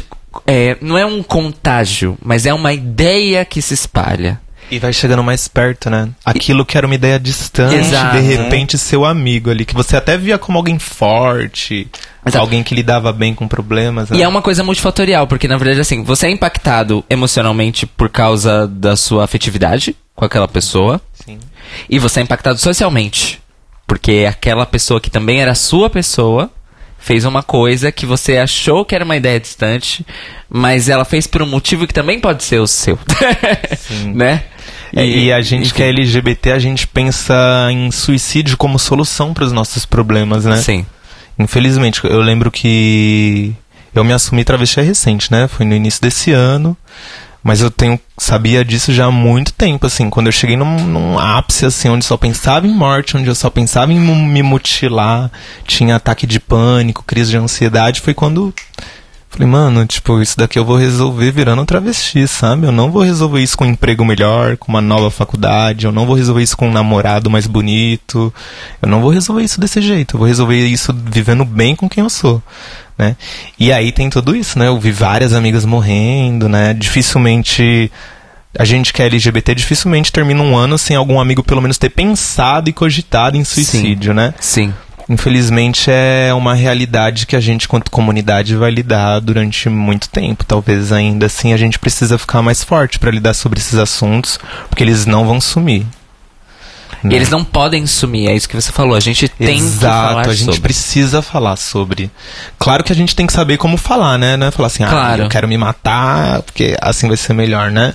Não, mas tipo, o que que tá gerando isso, sabe? O que que gera essa sensação de que você não devia morrer? Né? Eu falava muito isso pro Roberto, né? Eu falava, mano, você quer viver. Você sai, você se diverte, você ri, você gosta dos seus amigos, você gosta do vento na sua cara. Você gosta disso. Existe algo que faz com que você ache que você não deve estar aqui. O que, que é isso, né? Quem que gerou isso? E com certeza não foi um LGBT, então não ouça. Se foi um cis hétero, não é um pensamento que a gente deve Chuta. nem cogitar. Exatamente. Nossos problemas a gente resolve dentro da nossa comunidade. Exato. Os cis héteros, eles são os geradores dos nossos problemas, né? Eles que deviam se mobilizar para resolver, não era nem a gente, que não foi nem a gente que criou isso. Sim. Pois é, se faz a sujeira, a gente tem que limpar ainda por cima. e eu vou puxar uma outra pergunta disso, porque essa pergunta foi mais sobre uma questão de preocupação, né, de, da possibilidade disso acontecer. Mas, por exemplo, eu sou próximo de uma pessoa que infelizmente foi lá e se matou e eu não pude ajudar e aconteceu, né? Qual seria o caminho assim? Existem grupos de, de pessoas para conversar, porque eu acho que eu acho que existe uma dor muito grande de ser a testemunha, porque a gente tem essa coisa de que nós somos uma minoria, então a, as coisas que acontecem são sempre mais próximas com a gente, né? Então é, desde uma agressão que pode acontecer, ou até num caso de, de, de, uma pessoa ser morta, ou de suicídio mesmo. Então as coisas são muito próximas, porque as pessoas vão ficando muito próximas. Posso adicionar uma coisa? Pode. É, já que você estou. É, isso que tá falando tem tudo a ver. Eu, nas últimas semanas, descobri que vários amigos meus falaram de mim na terapia. Sim. Por causa. Eu sofri uma agressão homofóbica ah, é três semanas atrás e tal. E aí eu falei assim, mas bicha, como assim? Eu, eu fiquei chocada. Porque eu não pensei que isso fosse ser possível. Mas, mas é porque. é, é, o que a Júlia falou. Eu acho que a, acorda na gente, primeiro a, a, preocupação com a pessoa, mas depois acorda do tipo: pera. Se aconteceu com essa pessoa, Exato. pode acontecer comigo também. E vai ficar aproximando, sabe? E, e aí você vai conversando e você fala: caramba, tipo. Por exemplo, um, um fato nosso que a gente pensou, tipo, a gente teve a preocupação com o Cairo e aí a gente descobriu que o lugar onde ele foi agredido é o lugar onde a gente pegava ônibus para vir para nossa casa. Nossa. E aí bateu uma coisa do tipo, eita, quantas vezes eu já fiquei naquele mesmo lugar, vazio, sem ninguém, à noite, não tinha ninguém lá. Não é o Terminal Parque Dom Pedro, não, é? Não. Não. Menos mal, porque é lá na... vários bocados lá. É na República. É. Ah, na República. Então, o que você diria para essas pessoas, assim? Que tipo de apoio procurar, além do apoio óbvio de se você conseguir e puder, tiver condições de ir num psicólogo, vá. Mas que outra forma essas pessoas poderiam tentar se acalmar, sabe? É, mesmo porque isso já é o nível do psicossocial também, né? É. É, é complexo, né? Porque cada pessoa tem uma capacidade de mobilizar a sua energia interna quando isso acontece, né? E isso vai desde qual é a sua raça, qual é o bairro que você mora, sua classe social, de onde você vem, qual é a sua família, né? São marcadores de vulnerabilidade que vão deixando a gente mais distante, né? Se esse LGBT é negro, se esse LGBT mora na periferia, né? Ele vai com certeza enfrentar esses problemas com mais angústia, com mais sofrimento, assim. E infelizmente a gente não tem uma rede de apoio estruturada, assim, um lugar que a gente fala, vai ali que que vão resolver seu problema. Não tem. Né? A gente tem alguns especialistas que trabalham com suicídio. E aí é isso, né? Esses especialistas geralmente são mais caros. É. Né? Não, não vai ter na UBS do seu bairro. É bem complicado, assim, mas é. Assim, acho que mais de experiência própria, assim, se fortalecer dentro da nossa comunidade é muito caminho. Porque os médicos não vão conseguir dar uma resposta clara, né? É, você vai fazer uma terapia, terapia demora, né? Terapia não é uma coisa que você vai lá três, quatro sessões e você resolver o seu problema. Não, você tem que se dispor ali, de se abrir, permitir que seu terapeuta observe, questione. Também não é um trabalho que não é todo mundo que, que reage bem à terapia. Né, a terapia também não é a solução para o mundo porque não funciona com todo mundo. Eu, como uma pessoa que já começou e parou quatro vezes, não é? Mas uma vez eu fiquei cinco anos, foi um recorde. foi um recorde. Arrasou. Não, a última vez que ele parou, ele chegava pra mim. Vai, vai, como é que foi a terapia? Ai, eu não aguento mais minha terapeuta. Por quê? Ah, ela não, não vai pra lugar nenhum. Eu falei, então, saia ele. Ai, mas não sei. ou, ou você fica, ou você não fica. Talvez eu não estivesse indo para lugar nenhum e colocar a culpa nela, mas ok. Não é. mas é. Mobilizar isso, sabe? É, converse com seus amigos, reúna seus amigos, frequente novos lugares, crie novas memórias, entenda que é criar rotina, porque às vezes é isso, né? A gente desorganiza. Você precisa de criar uma rotina, porque é uma coisa que eu não tô tendo pela minha doença, por tudo que eu que eu tenho passado, no, não trabalho, não faço nada, então a minha depressão acaba que eu fico no cantinho o dia inteiro. E ele fala muito da importância de criar uma rotina para ir aliviando toda essa ansiedade, essa depressão, sabe? É uma das coisas que ele indica muito, criar uma rotina, fazer coisas que você gosta, procurar é, atividades, sejam físicas. Muitos indicam atividades físicas que ajudam muito. Eu já não posso fazer atividade física por causa do problema de saúde, então já é descartado para mim. Mas é uma coisa muito indicada a se fazer e, e criar esses ambientes, né? Pra, de acolhimento também com, com amigos.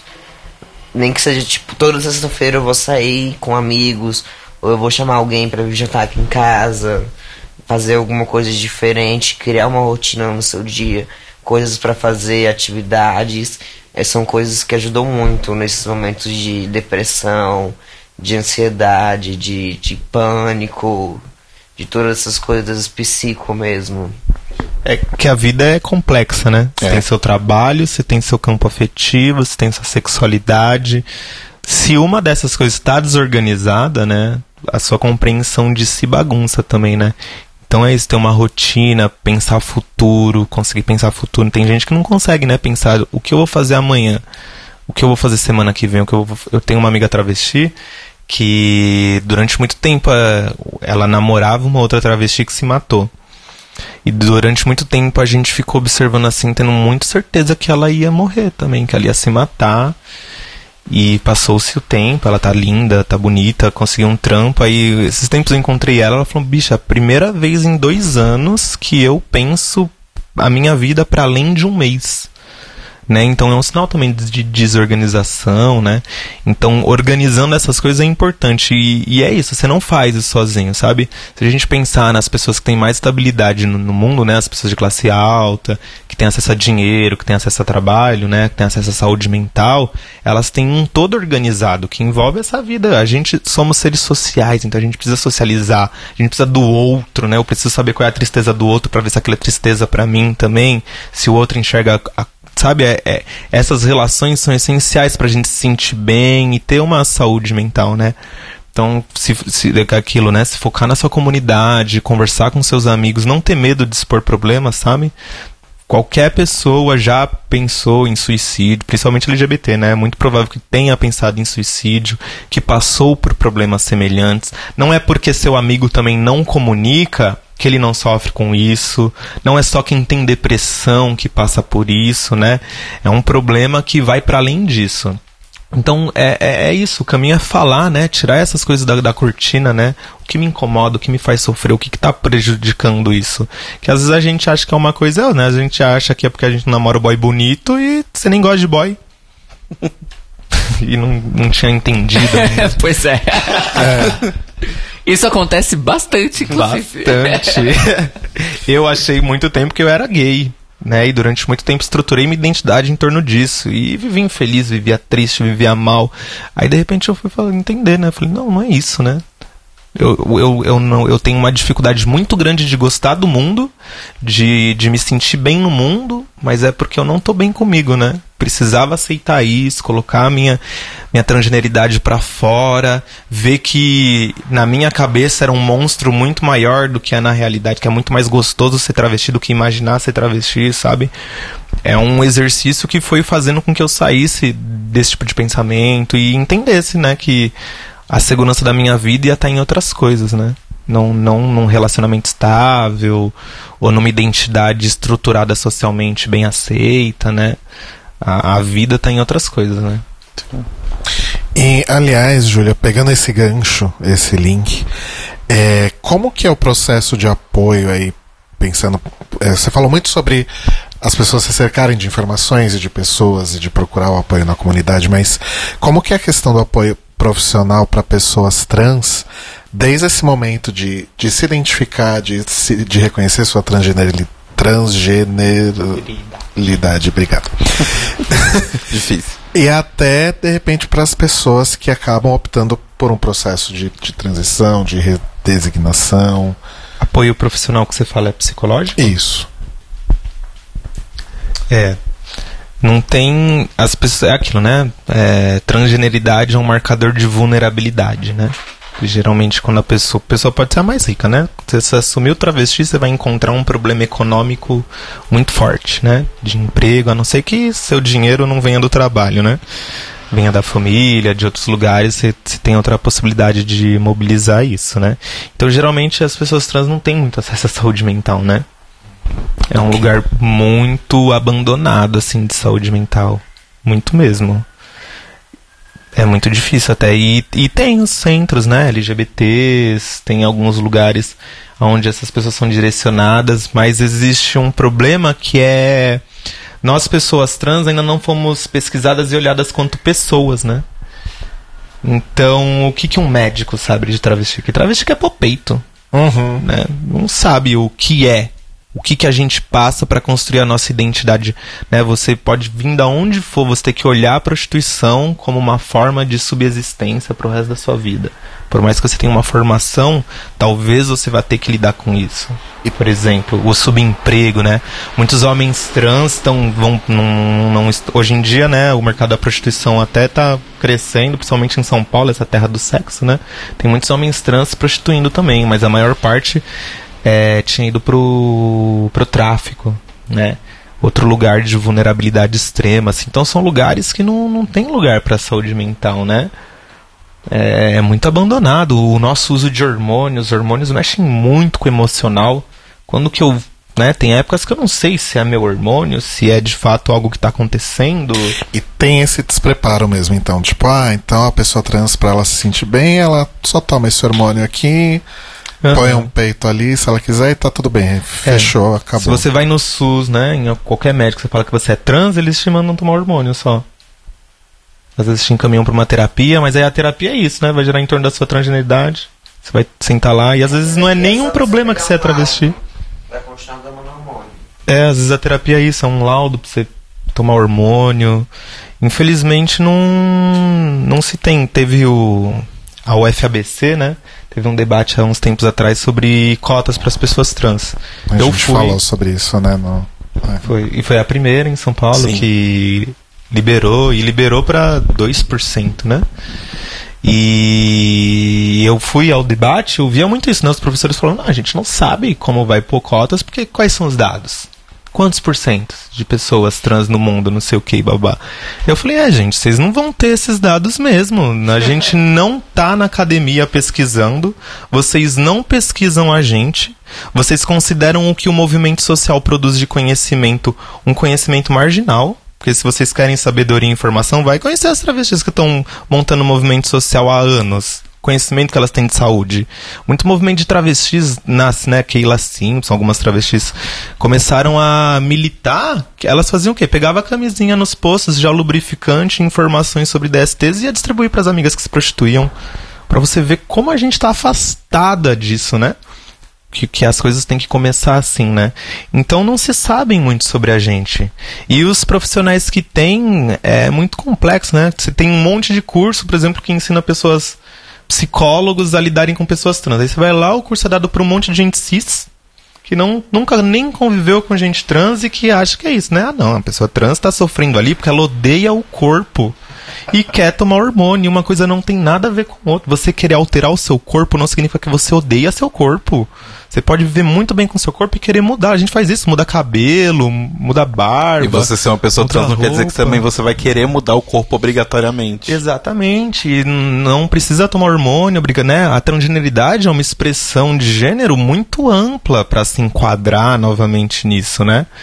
Então não se tem informações nada, assim, né? Principalmente sobre travestis, né? Se, se imagina, né? É, mulheres trans, eles se imaginam, imaginam que tem mais informação porque mulher trans é a que quer ser a mulher de verdade. Que é buceta, que é dois peitos, que é um homem cis pra chamar de seu. É como se ela tivesse um valor maior que a travesti. Sim. Inclusive atribuem sexualidade a ela, né? Exato. e a travesti sempre está em torno da prostituição e do tráfico, né? Travesti é aquela que está na rua, né? Travesti é aquela que incorporou os símbolos da marginalidade, né? Uhum. Muitas vezes, uma vez um cara falou isso pra mim, né? Eu tava, acho que tava no trabalho. Aí ele falou assim, não, porque você é uma mulher de verdade, né? Eu li assim, como assim, boy? Você, não, porque você é educada, você fala assim, você não grita, você não arruaça. É, que você tô no meu trabalho. Tô no me trabalho, amor. Na me encontra na rua. 10 horas da noite de uma sexta-feira que eu te dou uma garrafada. sabe? É só pedir. é só pedir. E aí as pessoas esquecem, né, que, que identidade social é isso. Você não trabalha uma pessoa e na rua é outra pessoa. E isso não é um problema, é uma questão de noção. Você saber o que você pode fazer num lugar e saber o que você não deve fazer em outro, né? E aí isso fica atrelado aos estereótipos de gênero, né? Uhum. E pessoas trans não têm o direito de transgredir o gênero, né? Quando eu transgrido o gênero, na cabeça das pessoas eu tô virando um homem, eu não sou uma mulher que questiona o gênero. Quando meu namorado transgride o gênero, né? Ele é uma lésbica confusa, não é um homem que está transgredindo o gênero, né? Então não se sabe nada sobre a gente, né? Até em questões LGBTs, né? A questões LGBTs básicas, assim, de lésbicas e gays, né? O acesso que, que você vai nos profissionais, as coisas que eles pensam sobre isso, né? Pois é. Você senta na frente de um médico, ele te pede o quê? Exame de AIDS. E em complexidade a gente é tipo level 1. Se nem a gente eles conseguem. É, imagina a gente. É, né? E imagina a gente quando chega uma travesti que namora um boy trans, assim, né? A cabeça deles não, e a, explodiu. E, e, a nossa complexidade é level 1 não pela gente, mas porque assim, existe exatamente isso que você falou. Existe o conhecimento científico Sim.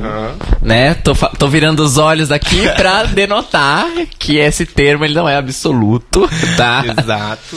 É, sobre, sobre os homens e mulheres homossexuais. Mas e o resto? Exato. O resto do arco-íris, onde é que tá? Não os tá. bissexuais. E esquecem que isso que se criou, essa ideia que se criou sobre sexualidade e gênero é uma ideia criada e que já está se ultrapassando, né? Exatamente. A nossa própria comunidade.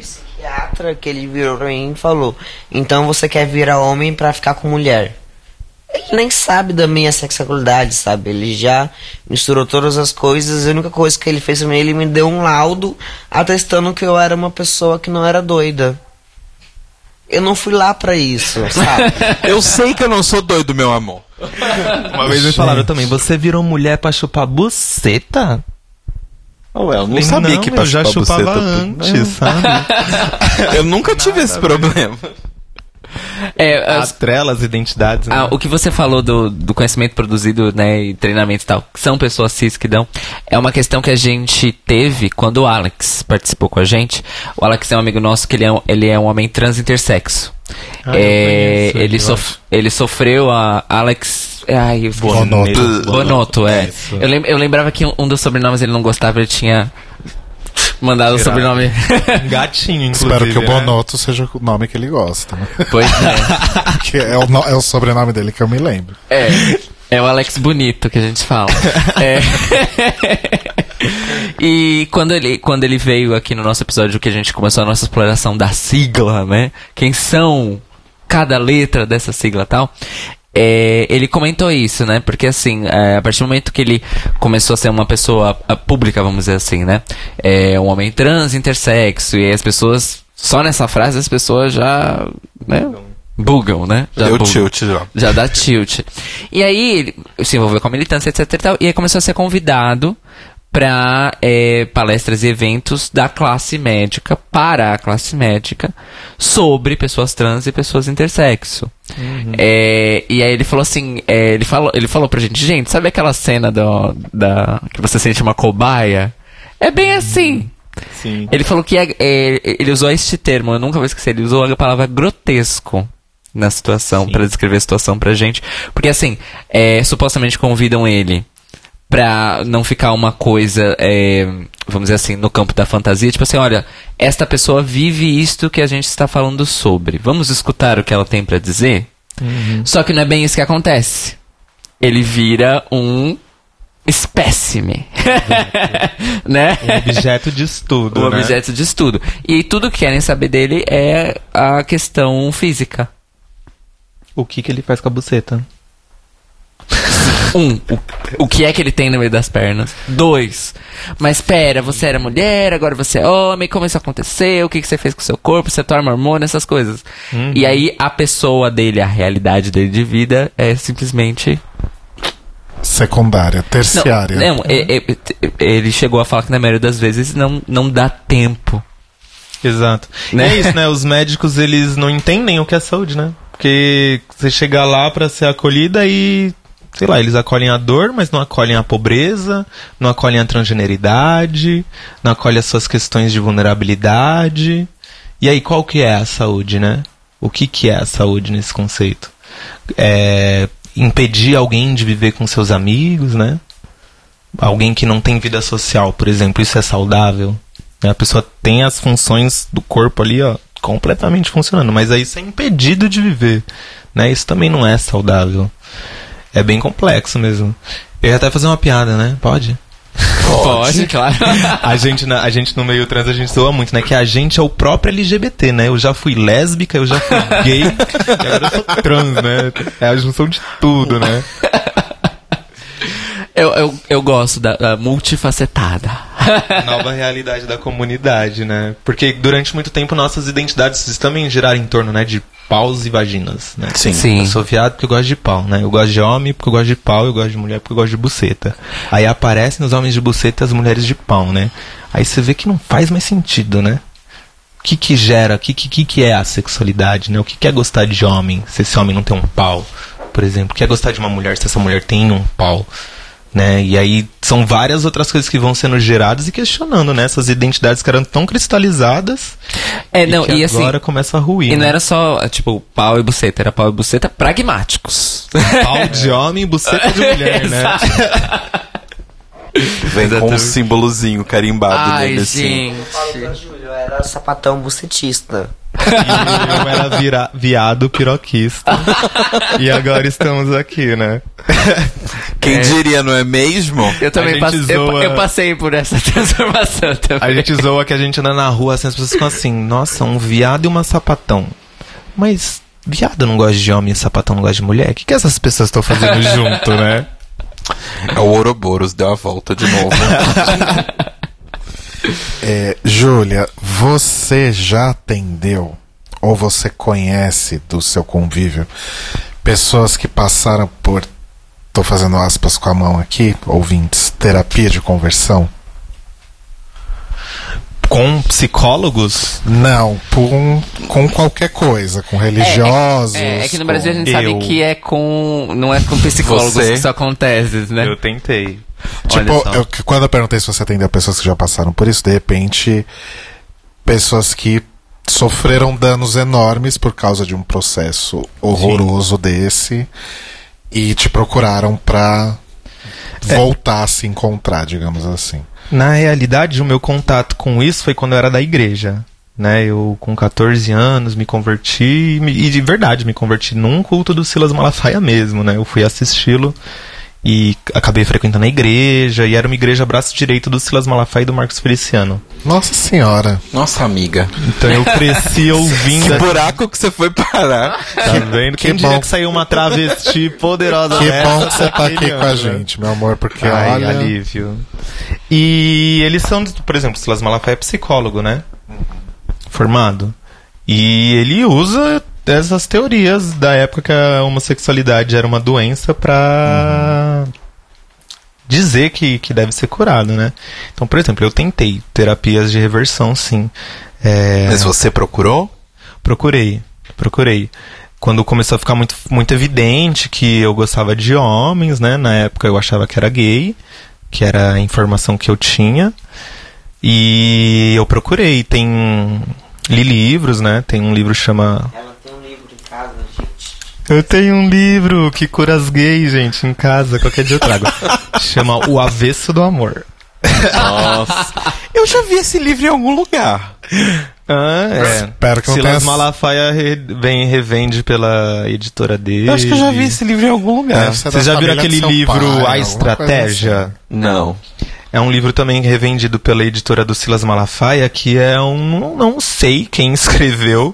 É uma teoria da conspiração louca que as gays estão tentando se juntar para tornar o mundo uma orgia maravilhosa. Perverter as crianças. Olha. sabe? Quem dera fosse, né? Se fosse um plano desse.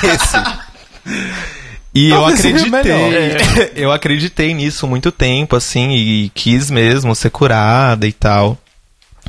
E eu conheci pessoas que passaram por coisas muito pesadas na igreja. Eu tinha um amigo que, né, ele era, eu tinha meus 17, 18 anos, ele já estava beirando seus 40. Hum. Então ele viveu numa época muito mais perigosa, né? E o pai dele, quando descobriu que ele era gay, colocou ele num manicômio. Ele sofreu terapias de eletrochoque no cérebro pra virar hétero. Isso quando? Porque, Eu ele, não lembro datas. porque eletrochoque não, teoricamente, é proibido, não é? Hoje, agora, né? Agora. Barbacena é bem famosa por conta disso. Ah, Exato. isso foi lá atrás. Foi. É. Ah, ok. Eu pensei que era uma de ditadura. Pensei que era uma coisa mais recente. Nise da Silveira e Dona Ivone Lara foi ontem, meu amor. Exato. Eu me perdi no tempo, gente. E Desculpa, virou... acontece, as pessoas erram. e ele virou uma pessoa casta. Ele foi pra igreja e fez celibato. Mas era uma pessoa que existia de fato ali algo que fazia com que ele não se comunicasse com o campo da sexualidade, assim. Foi algo tão traumático, tão Nossa, traumático. gente, que horror. E muitos amigos ao meu redor também, assim, tentaram. Eu fui uma das pessoas que, que quando saiu, falou: É, isso aí não faz mais sentido para mim. A, a, as coisas. Eu imaginava Jesus e o cristianismo como algo que pudesse transformar a sociedade, né? Aí quando eu vi que não era isso que eu devia fazer, eu tinha que ir pro movimento social, se eu queria provocar transformações sociais, eu devia ir para outros lugares, eu abandonei a igreja. Até mesmo eu cheguei a frequentar igrejas LGBTs, assim, mas também não gostei, não. Pra mim é bem complexo, assim, né? Essa base cristã, assim, comunica coisas para mim que foram muito violentas, assim. Então aí eu tenho am amigos que continuam até hoje na igreja, por exemplo. Tenho amigos que chegaram a casar, a ter filhos, assim. E que é um estrago muito grande, assim, né? Que aí você não consegue viver essas coisas sem tabu, sabe? Porque aí é isso, né? Pessoa era crente, era toda certinha, não sei o que, aí vira gay. Ela tem que ser um gay, mas tem que ser uma gay higienizada, né? Então aí a pessoa busca outra estética, outra expressão dessa homossexualidade que continua sendo fascista, né? Que, que, que é moralista, que, que julga ainda o outro pela quantidade de sexo que faz ou não, pela quantidade de balada que frequenta ou não, né? Você tem que ter vergonha da vida da noite, você tem que ter vergonha da cultura LGBT, porque não.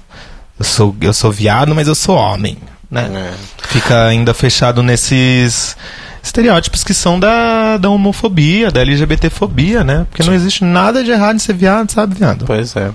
A gente tem mulher trans aí famosa fazendo grandes shows na virada cultural falando essas merda, né? Higienista. Nossa. Eu, eu não sei aquela que termina você... com L, com, aquela começa com Léo e termina com A. Ah. Bicha, essa daí da close errado, ó, faz tempo, né? É. A gente sabe. eu, era, eu era de uma ONG que essa, essa pessoa aí falou assim. É, tava falando mal das POC novinha, né? Eu falei, essas POC novinha quer botar um salto, tem 16 anos, quer botar um salto. Eu, pra botar um salto, fiz três faculdades. Que bom, Oi, fofa. Gata, reconheça seus privilégios, né? No mínimo. Foi burra, era só entrar na loja. É, mais fácil. Uso da mãe. Uso da mãe foi o primeiro que eu usei. Hoje sei andar de salto maravilhosamente bem porque aprendi e... com o salto de Dona Márcia, que inclusive é aniversário dela. Beijo, mãe. Ai, beijo e fica, e fica ligando comportamento à moral, né? Você seguir a moral é você não ir na balada. Você seguir a moral é você não beber. Você seguir a moral é você não fazer sexo, sendo que não, gente. Bebam com moderação, frequentem a balada que vocês querem, transem com responsabilidade, sabe? Ninguém tem nada a ver com isso. A moral não, não a gente não vai construir um mundo melhor se baseando nisso daí que nossos pais ferraram tanto, né? Até hoje a gente vê eles sofrendo por esses conceitos de moral tão rígidos que não permitem a vida, né? É, é estagnado, né? Você tem que viver aquele quadradinho ali. Sim. É, Júlia, é, eu, o nosso tempo aqui está começando a, a rarear. Tem um assunto que a gente não pode deixar de falar. É, que são as questões afetivas, né, que afetam. A gente já tocou alguns desses assuntos, é, mas tem dois em especial que a gente não queria deixar de falar. É, um deles é o seguinte: é, a gente já falou da questão, reforçamos também, que também é uma coisa que a gente fala muito né, no nosso podcast historicamente, que é a questão da, da formação das nossas comunidades, da nossa comunidade, né, é, mais ao largo e das nossas pequenas comunidades, as famílias alternativas, né, que a gente vai formando ao longo da vida e tudo mais. Porém, a gente queria saber também quais, qual é, uh, quais são os impactos, é, os limites e também as contradições das pessoas LGBT que por N fatores, são obrigadas a ficar num ambiente familiar hostil, né? Elas são obrigadas a ficar ali. E também quais são essas consequências, contradições e impactos das pessoas que são obrigadas a se separar deste seio familiar. Sim. Eu sou um exemplo disso. É, eu não conseguia mais conviver com meus pais, eu sou filho único, meus pais são evangélicos. Eu cresci na igreja presbiteriana até os meus 18 anos, que foi o máximo que aguentei. E nos meus 22 eu já estava com ideações suicidas muito pesadas por causa das coisas que eu ouvi dos meus pais e dentro da igreja também. E aí foi que eu mudei de círculo, mudei de estado. Eu mudei de estado, eu saí da cidade que eu morava, do estado que eu morava, para ir para outro estado porque eu sabia que a afetividade que eu tinha com os meus, na, na, na cidade que eu morava estava me causando mal, sabe?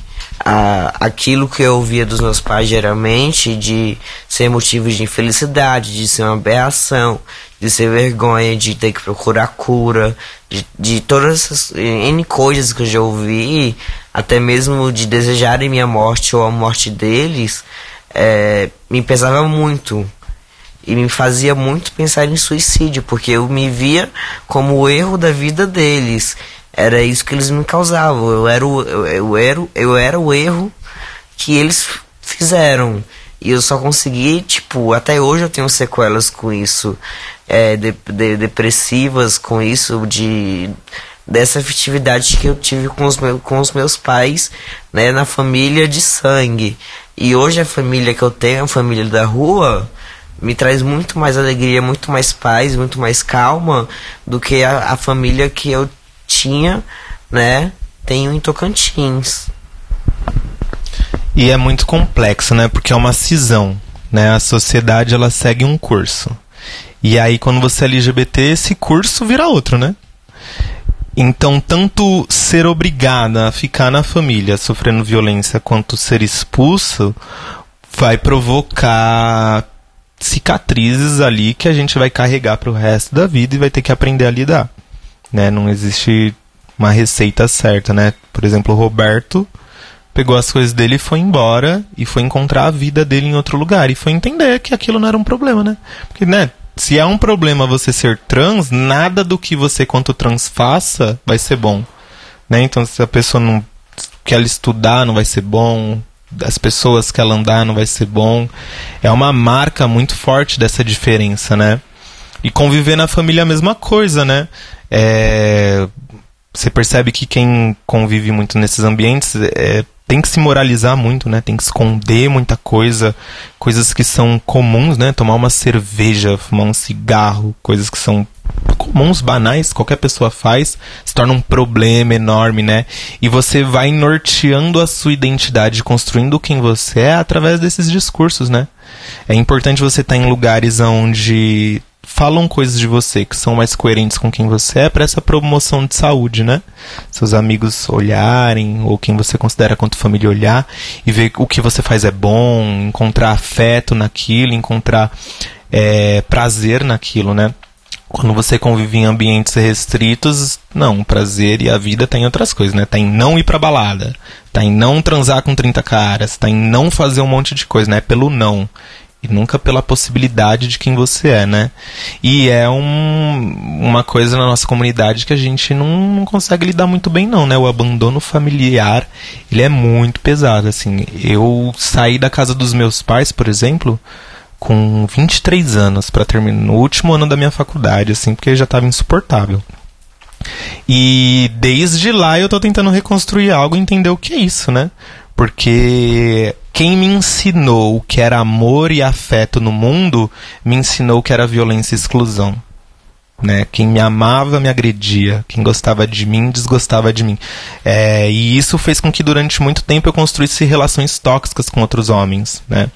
Porque para mim sempre foi tão comum quem gostar de mim me bater que eu não conseguia identificar relações abusivas, que eu não conseguia identificar isso em outros lugares. Né? Se meu pai e minha mãe fizeram isso, eu me tornei incapaz de, de identificar isso em outros lugares, né? Foi um processo, entender, questionar e construir algo que fizesse com que eu entendesse o que era afeto e o que era desafeto, o que me fazia bem e o que não me fazia bem.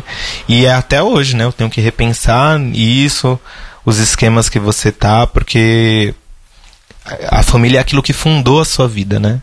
E quando ocorre essa cisão, Aonde você vai reestruturar isso, né? A gente fica muito confusa, né? Até entender o que tem que fazer, entender o que é família, entender qual é o limite deles, né?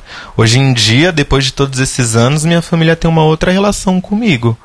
Não é das melhores e tal, mas a gente tá tentando melhorar e tal, mas percebe que é uma coisa muito difícil tanto para mim quanto para eles, assim. Eles não entendem quem eu sou não compreendem, acham que tudo que, né, aquela coisa da escolha, né, acho que tudo que eu sou é uma escolha, e se fosse eu fiz ótimas escolhas na vida, agradeço, mas a gente fica sempre, né, correndo atrás disso, né. Tem uma série, não sei se vocês assistem, Pose, Sim. Nossa, sim. A gente fizemos um episódio sobre ela duas semanas atrás. Exato. maravilhosa. Que a Blanca fala, né? Quando você é rejeitado pela sua família, você passa o mundo inteiro, você passa a vida inteira rastejando em troca de afeto. Né? Então a gente tem que ficar ligeira porque todas as violências que nos são geradas geram alguma coisa. Né? Que faz com que às vezes a gente não lide tão bem com a vida, ou faz com que a gente lide de formas problemáticas com relacionamentos e com outros lugares, porque a gente sempre tá tão querendo violento, sempre tanto querendo amor, querendo amor, querendo amor, que não se importa se tem um pouquinho de violência ali, né? Afinal, tem amor. Então eu acho que um dos maiores problemas dessa relação com a família é isso, né? O que ela gera no depois.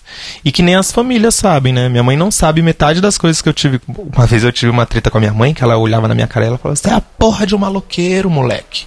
É isso que você é, você é um maloqueiro. Aí eu virei pra ela e falei assim: também, mãe, você me jogou na rua, né? Você queria o quê? Se não quisesse que eu fosse maloqueiro, me deixava lá no condomínio fechado do teu prédio. Agora eu fui pra rua, eu tive que sobreviver na rua, sabe? Aprendi a quebrar garrafa, aprendi a andar com canivete, aprendi os esquemas da noite. Tive que aprender para estar tá viva, sabe? Se a família faz isso contigo, você vai ter que se virar. E aí ou você aprende, ou muitas vezes a gente morre, né? Que infelizmente acontece muito, né? O país que mais mata LGBTs. Uhum. Então é bem complexo, assim, essa relação com a família. Tanto estar presa ali, né? Quanto sair. Quando você não encontra um ambiente que te entenda como uma pessoa qualquer, né? Uma pessoa qualquer é uma pessoa que tem sexualidade e que vive, né? Que, que estuda, que faz isso. A, a, sexualidade não vai resumir todo o resto, né? A sexualidade é uma parte da vida, uma parte muito importante que não envolve só sexo. Envolve como você lida com o mundo interno, envolve como você constrói relação de amizade, envolve o, como você constrói sua concepção de cultura, o que você gosta, o que você não gosta. Sexualidade é um conceito muito amplo para se resumir a penetração, por exemplo, né? Então aí, aí a família vive, fica vivendo esse burburo e você acaba vivendo refém dessa identidade. Você não pode nada além do que se imagina que um LGBT possa, né? Minha mãe falava muito isso. Minha mãe falava, você vai ser o quê? Você já viu algum gay? Na época ela achava que era gay. Você já viu algum gay bem sucedido na vida? Então, foi o que eu falei pra ela. falei, mãe, eu conheço umas mariconas riquinhas. Vou te dar uma lista aqui, peraí. Tem umas amigas que me chamam pra casa dela. Mas quando ela pensa em LGBT, ela pensa naquela pessoa vulnerável ali. Chega pra mãe e fala assim, mãe, você conhece papais de açúcar? Mãe, eu vou te apresentar o meu sugar, sabe aquele apartamento? É o sugar daddy que me deu. E, gente, olha só, já temos uma convidada pra segunda temporada de Pose, né? Quando pois é, por favor. E a gente vai fazer episódio, volte. a gente já te chama. Amei. Aí a gente tem que maratonar. a gente começou a maratonar esses dias. Maravilhoso. É incrível. É que a gente fez a primeira temporada, um episódio sobre é. a primeira temporada que passou esse ano. Hum. Aí depois que passar a segunda, aí a gente também vai fazer a nossa maratona. A gente chama pra segunda. Aí a gente chama. Maravilhosa. Que né? a gente também é apaixonada por Pose, completamente. É um resgate da nossa história que durante tanto tempo a gente não sabia, né? Exato. Sim. Saber sobre o início dos bailes, o que era aquilo. E né? fizeram forçadamente a gente esquecer isso também. É. O HIV, o, né, aquilo que eles fizeram no boom do HIV fez isso, né? Tipo, você percebe Sim. que a comunidade LGBT desde a década de 70 constrói uma história linda de honra e glória, assim, de ascensão. Aí quando vem o HIV, era a desculpa que os fundamentalistas queriam, e aí a nossa comunidade é jogada na vergonha e no abandono, né? Muitas pessoas morreram e a nossa cultura foi esquecida, Sim. porque quem tava ali morreu, né?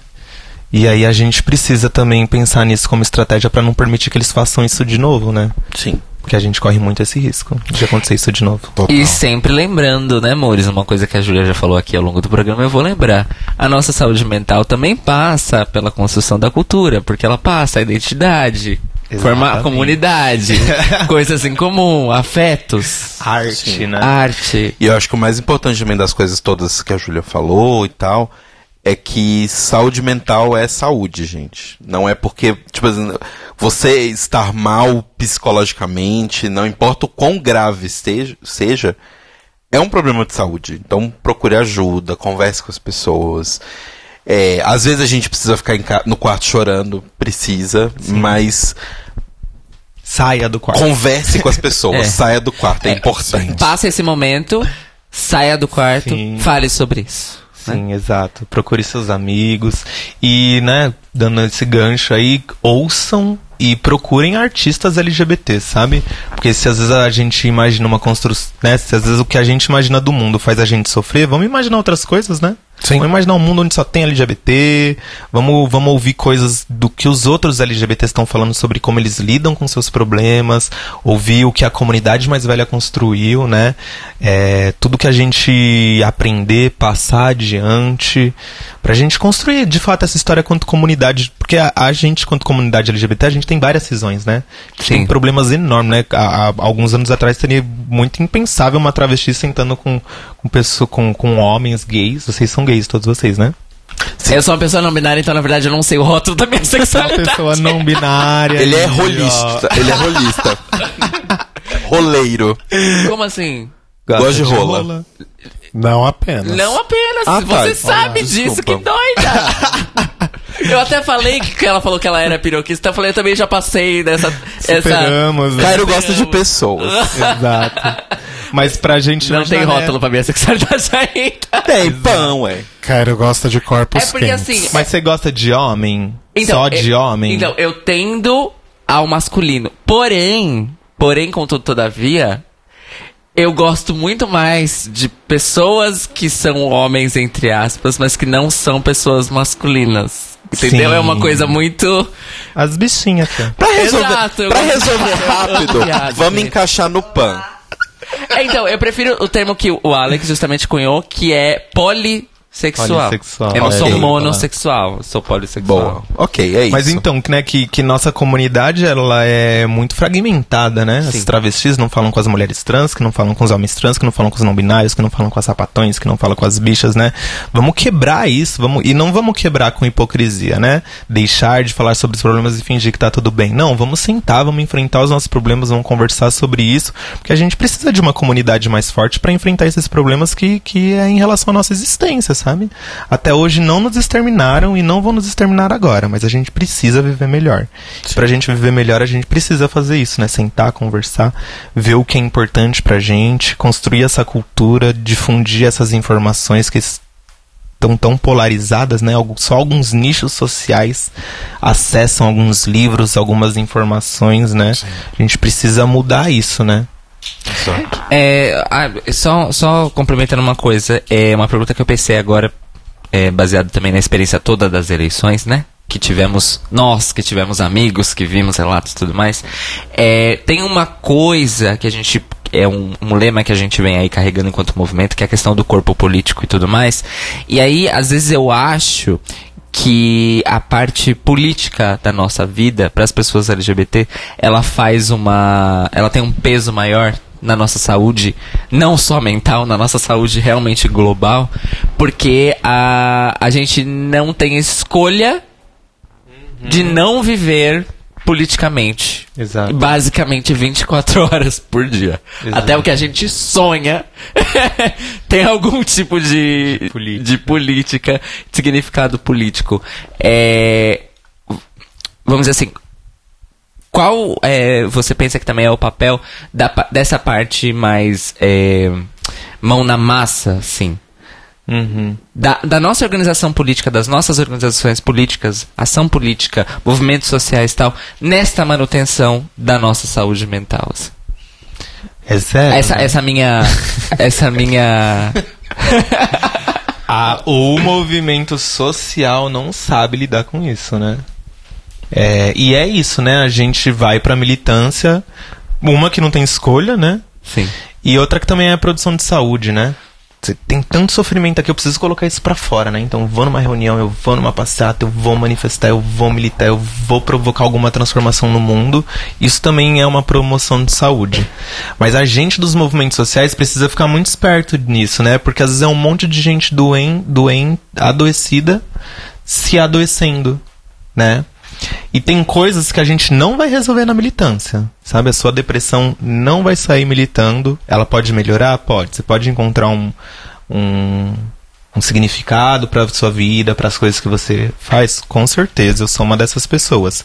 Mas os nossos problemas pessoais não se resolvem nesse lugar, né? Então é onde às vezes esse lugar politizado fica tóxico, né? Que aí é um monte de gente querendo falar do seu eu e não é lugar, não é espaço, porque ali a gente está para falar de um coletivo. E aí gera várias brigas, gera, vários problemas, as pessoas param de se falar, né?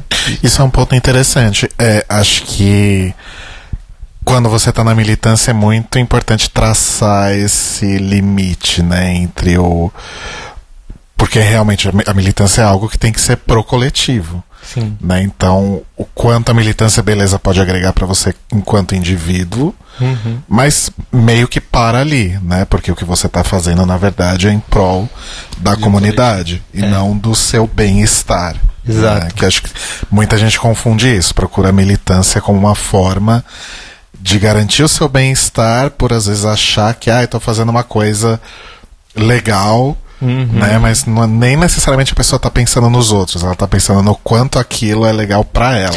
É porque Exato. as pessoas têm esse problema de se enxergar no coletivo, né? Porque é. tem muitas coisas do, ah, as coisas são para mim ou são pro coletivo, mas o coletivo, amor, inclui você. É, o coletivo é todo mundo. É. Então, então se faça para, para que a comunidade fique melhor, sabe? Porque Exato. vai refletir para você. Porque cada vez que você ajuda a comunidade e as pessoas da comunidade têm forças para ajudar outras pessoas, em algum momento você vai ser um ajudado de volta. Sim. Uhum, sabe? Exato. E, e, nesse espaço, né, a gente precisa pro, produzir mais isso também, né? Lugares de saúde mental, né? Que a gente não se encontre só para militar, criar projetos, mas que a gente encontre para se cuidar, né? Olhar no olho, porque às vezes a gente nessa militância constrói uma imagem muito forte né? As pessoas imaginam, ah, lá, a Júlia milita, faz isso, faz aquilo, é uma travesti poderosa, não deve não deve ser disfórica, deve acordar de manhã, olhar no espelho e falar você é poderosa, você vai vencer. e não, né? Não, eu tô fazendo tudo isso porque é exatamente o oposto, né? Eu tô lutando pela vida porque me negaram a vida. Eu estou lutando por melhoras porque me negam essas melhoras, né? É, eu não sou tão forte quanto imaginam. Acho que ninguém que milita e produz é, toca o movimento social é tão forte quanto imagina, né? Todos nós somos. Eu sou psicóloga e estou sujeita a qualquer psicopatologia, inclusive sofro de muitas delas, que não é nem culpa nossa, né? Às vezes você passa por problemas de cunho psicológico porque é gerado, né? O desemprego, a exclusão, a discriminação vai gerando isso, né?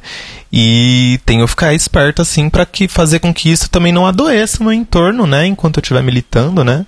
É, a gente, eu ajudo a construir o Islã Marginal e a gente conversa muito sobre isso, né? A gente precisa ser muito adulta para resolver os problemas aqui, porque a gente está lidando com construindo algo extremamente novo e que está aqui para cuidar de muitas pessoas que estão vulneráveis. A gente tem que reconhecer a nossa incapacidade.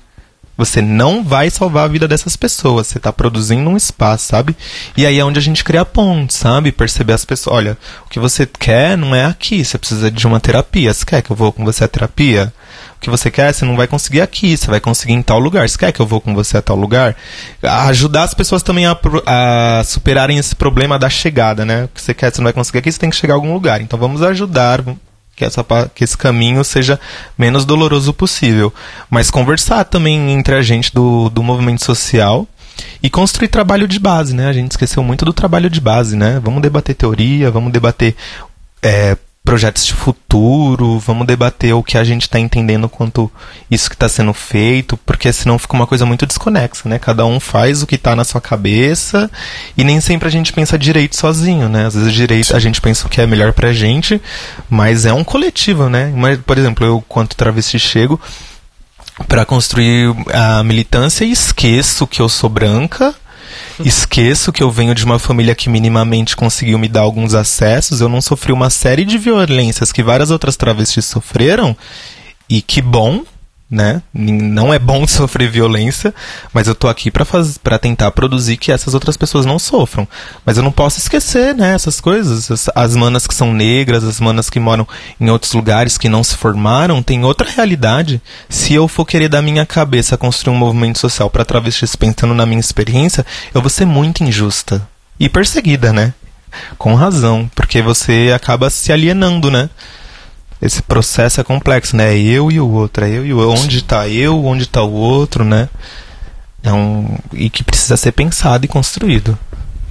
Arrasou muito, Júlia. A gente vai só fazer uma segunda transição. Agora é pro final. É, hoje não tem e-mails, gente, porque o papo tava é, então, muito... tem e-mails, mas não, a gente tem... vai deixar porque o papo tava muito bom, então Exato. a gente vai deixar pra semana que vem. então se você mandou e-mail, não se desespere. Só um detalhezinho que eu quero falar antes. Eu falei o nome errado. Não era Cristal. Eu confundi. Desculpa. Foi muito feio. É a Eva Clara que falava. Ok. okay. É. Errata feia. Que ela era kryptonita. Telo, que veio de BH, uma pessoa escolada na noite de BH. Oh! oh! Inclusive, é... Inclusive, vamos encerrar, Inclusive, Braga. Vamos encerrar, é verdade. 11 e 2 já, olha só.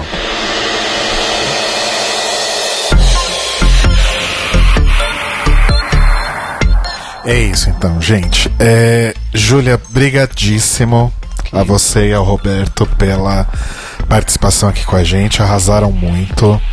Como eu falei lá no começo, era algo que a gente já queria falar há muito tempo, então que bom que rolou, que vocês puderam estar aqui. A gente agradece muito e já vamos pensar numa, numa continuação, porque eu acho que tem muita coisa ainda que a gente tem pode. Tem muita coisa pra falar ainda. É um assunto multifatorial e a gente, ó, só chegou no começo. Não é? Saúde é bem complexo. Se bobear antes da segunda temporada de Pose, você volta aqui de volta pra gente. Podia ser um tema, inclusive, periódico, né? O que, que vocês Eu acham? acho que é sempre importante. Eu acho que é sempre é? importante. Pode pegar recortes e ir trabalhando. Porque aí a gente, se a gente pegar recortes, a gente consegue trabalhar mais profundamente, mais Boa. assuntos. É. A gente consegue sentar com a Júlia antes, estudar os temas. Sim. Sim. Se você tiver não jogar, é, tá? não jogar ela na berlinda do tipo, e aí, como vamos resolver todos os problemas? Vai lá. Cinco dicas de como sair da depressão. Ai, vamos fazer umas é, listas loucas. colocar o shade button porque eu, eu sei o que, que ela Olha, não tem nada. É, Meu amor, a problematização aqui, eu sei todas. Eu imagino que site que foi. No site é youtuber, é pior. Eita, Eita. youtuber. É. Em off a gente te fala. Tá, eu não, não peguei. É, só uma coisa, eu achei muito importante e a gente ficou muito feliz, especialmente que você veio, porque a gente conseguiu trazer uma psicóloga que é LGBT e que é uma pessoa trans. para falar sobre a nossa. sair do pronto-socorro. Que acabou de sair do pronto-socorro. Ela tá aí numa tour é full experience. é, e que é muito importante para nós, porque vamos falar a verdade. A gente nunca escutou um podcast, nunca leu uma entrevista no jornal, nunca viu uma entrevista na TV com uma pessoa que era da área da saúde mental, que era da psicologia, que era uma pessoa trans. Verdade. É, geralmente só chamam travesti para falar de travesti, né? Sim. A gente nunca fala de outras coisas, assim. E que super podemos, né? Exatamente. Arrasaram, gente. Eu amei. Muito, também. muito, muito obrigada por muito ter obrigado. vindo. Mesmo, mesmo com essa via sacra que vocês estão fazendo hoje. Não, e obrigado, Roberto, pelas suas contribuições. Não queria falar no microfone, mas falou sim. muito obrigado, amor. E melhoras, meu amor, que você tá com uma carinha, tadinho. Tô com febre, acabei de tomar mais febre. Ai, meu Deus, Ai, meu gente. Deus do céu. Vamos liberar Estamos abusando das visitas. descansar, pelo amor de Deus. Júlia, faz aquele merchan que a gente combinou lá. Do Islã Marginalha, amor. E dá, Sim, dá, dá a informação gente. toda. É, o Islã Marginalha, primeiro que o Islã não é uma novidade, né? Uhum. É uma batalha de poesias já antiga e conhecida dentro do movimento hip hop. E aí a gente criou o Islã Marginalha, que é um, uma batalha de poesia pra gente promover e reunir artistas que sejam sexo dissidentes, né? São bichas, sapatões pessoas trans. E aí a gente se reúne toda primeira quinta-feira do mês ali na São Bento, em frente ao mosteiro. E recita poesia. Para você participar, tem um mic aberto, né? Onde a pessoa, qualquer pessoa pode ir lá. Qualquer pessoa não, né? Homem cis, não. Homem cis hétero, não, né?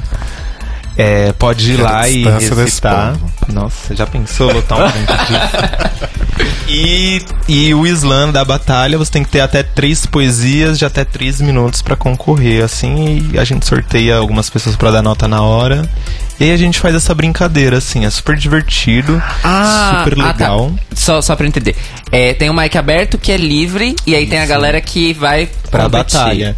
Aí a gente passa um saquinho e aí as pessoas dão o que elas têm, né? Dinheiro, seda, cigarro, alguma arte, qualquer coisa pode estar ali e quem ganha leva esse saquinho. Ai, que massa. E aí a nossa ideia é o que? O slam ele faz circuitos, né? Então cada, existem diversos slams e cada slam manda um ganhador para uma batalha de, do slam nacional. E aí quem ganha o slam nacional vai para a batalha do slam internacional. E aí a nossa ideia é começar a mandar pessoas trans pra mandar essas poesias, porque são lugares dominados por homens cis héteros, né? As nossas artes, a nossa poesia nunca é ouvida, né? Vocês já foram num lugar onde só pessoas trans recitaram poesia? Não. Não. Né? Então a gente geralmente. É, na verdade, tem... só no Transará. É, são pouquíssimos os lugares pra isso, né? Então a nossa ideia é bastante essa, juntar esses artistas e ver no que dá. E tá Arrasou. dando coisa boa, assim. É primeira quinta-feira do, do mês, então Isso. É, nessa de dezembro a gente vai ter, vai ser. Que dia aí? Vai ser a é primeira dia quinta? 6 de seis? dezembro, então. Então, dia 6 de dezembro, já semana que vem, a gente vai ter a Rosa Luz e o Arley Noah. Vai ser Pocket Show. Então, tem a batalha e a gente coloca uma artista, uma pessoa trans artista pra fazer um show. Ou é um pocket poesia ou é um pocket show. e esse vai ser lá no São Bento. Lá na São Bento. E o do, e o do dia primeiro também? Então, a gente tá tentando marcar. Não é certeza absoluta, mas a gente tá tentando fazer na Casa 1 uma edição do Slam Marginalia no dia primeiro agora. Estamos tentando fechar. Pra quem não lembra, se você não escuta esse podcast, se você escuta esse podcast, você sabe que dia primeiro é o dia mundial de luta contra o HIV AIDS. Inclusive, semana que vem teremos nosso episódio especial, falaremos mais disso tudo daqui a pouco. Mas aí vocês estão tentando marcar um especial aí. Sim, é, já tem um evento que rola lá com as meninas da Renfa, que é a rede de feministas antiproibicionistas, que elas estão fazendo umas rodas de conversa sobre redução de danos lá Aham. na Casa 1. E aí, por conta do dia de combate mundial, né, ao HIV AIDS, elas querem fazer um evento cultural. Então aí a gente tava querendo jogar o Slam Marginalia lá. Arrasou. É isso aí. Arrasou. É, vamos procurar os links e deixar tudo aqui na descrição pra vocês não perderem. E acompanhar Júlia nas redes. Sim. Caso saia esse evento mesmo, a gente posta nas nossas redes. É, o Slam tem página, Slam Marginalia tem uma página no Face e no Instagram. Aí, Slam. Marginalia. Vamos marcar. Marcaremos. É isso. Brigadíssimo, amores, mesmo. Desculpa a hora. Pra ver se é noturna, a gente vai sair de noite mesmo. Não é? Agora vai ser meu almoço. O meu também, aquele. É, e a gente volta então semana que vem, como o Cairo aí adiantou. Vamos continuar falando sobre saúde, dessa vez fazendo o nosso tradicional episódio anual sobre HIV e AIDS. E esse ano é muito especial porque é o ano em que se. Não sei se comemora é uma palavra muito adequada, mas que se Comemora. Comemora. É uma luta. É uma comemoração. 30 anos, né, de conscientização sobre prevenção e combate a HIV e AIDS. no Brasil. E Na verdade, 30 anos mu No mundo, mundial, mundo, né? É É, o Brasil é referência mundial pro combate de HIV e É. AIDS, né? Exato. Inclusive, falamos semana passada do- da iniciativa da. Gente, da coxa de retalhos, né? ah, sim, É, acabou as inscrições, então vamos esperar aí. Ela vai ser inaugurada, acho que nesse final de semana, justamente, porque vai ter a divulgação do, do relatório deste ano, da, do é, relatório epidemiológico do Ministério da Saúde, STs, é, hepatites virais, HIV AIDS. Neste final de semana estaremos muito atentas, porque quem vem no domingo, gente, quem vem na segunda-feira, nossos convidados, quem vem, Rodrigo? pode falar já? Claro que pode falar. Então arrasa. Ah, eu aqui vou falar. a gente vai receber novamente aqui José Bolhosa e Pamela do DHV, Departamento de STs AIDS, HIV, hepatites virais do Ministério da Saúde. Eles voltam aqui esse ano para falar de 30 anos de luta contra o HIV AIDS, pra gente falar do primeiro ano da PrEP no Brasil, é, quais são os resultados, quais são as perspectivas e, obviamente, não temos escapatória. Vamos falar também quais são as nossas perspectivas, já que eles estão lá dentro né? Eu fui responder um questionário deles, deu uma bugada lá. Porque eles foram falar sobre população HSH, né? Aí eles perguntaram pra mim assim: Você já fez sexo nos últimos três meses? Eu falei: Claro, né, meu filho? Aí ela foi sexo anal? Eu falei: Não, foi vaginal. E não tinha essa marcação lá. Eles nunca esperam que a população HSH faça sexo com alguém que tem vaginas e não inclui homens trans nisso aí, ó. É um puxão de orelha acertado. Olha a crítica. Olha o puxão de orelha. E o José vai ouvir porque ele escuta nosso podcast toda semana. Olha. Ele escuta, é, beijo. Ele escuta. Olha, Olha alguém me escuta. ele escuta, gente. José escuta. Tem uma pessoa no Ministério Ai, da Saúde beijo. que escuta nosso podcast. Olha só que responsabilidade. Uma. Eu não sabia que ele escutava todo dia. Pois bem, e falaremos, dia, né, toda, perspectivas, como é que vai ficar, é, não só a saúde pública como um todo, porque esse é um assunto grande demais, mas especificamente a nossa política pública de enfrentamento a ISTs HIV AIDS, que, como o Julia bem disse, nós martelamos, é referência mundial. É né? Se a gente perder isso, meu amor. É isso aí, gente. A gente volta semana que vem, então. Júlia, brigadíssimo mais uma vez. E é isso, beijos. Beijos, amores. Continue Até semana na Rádio que vem. Sense. Beijos.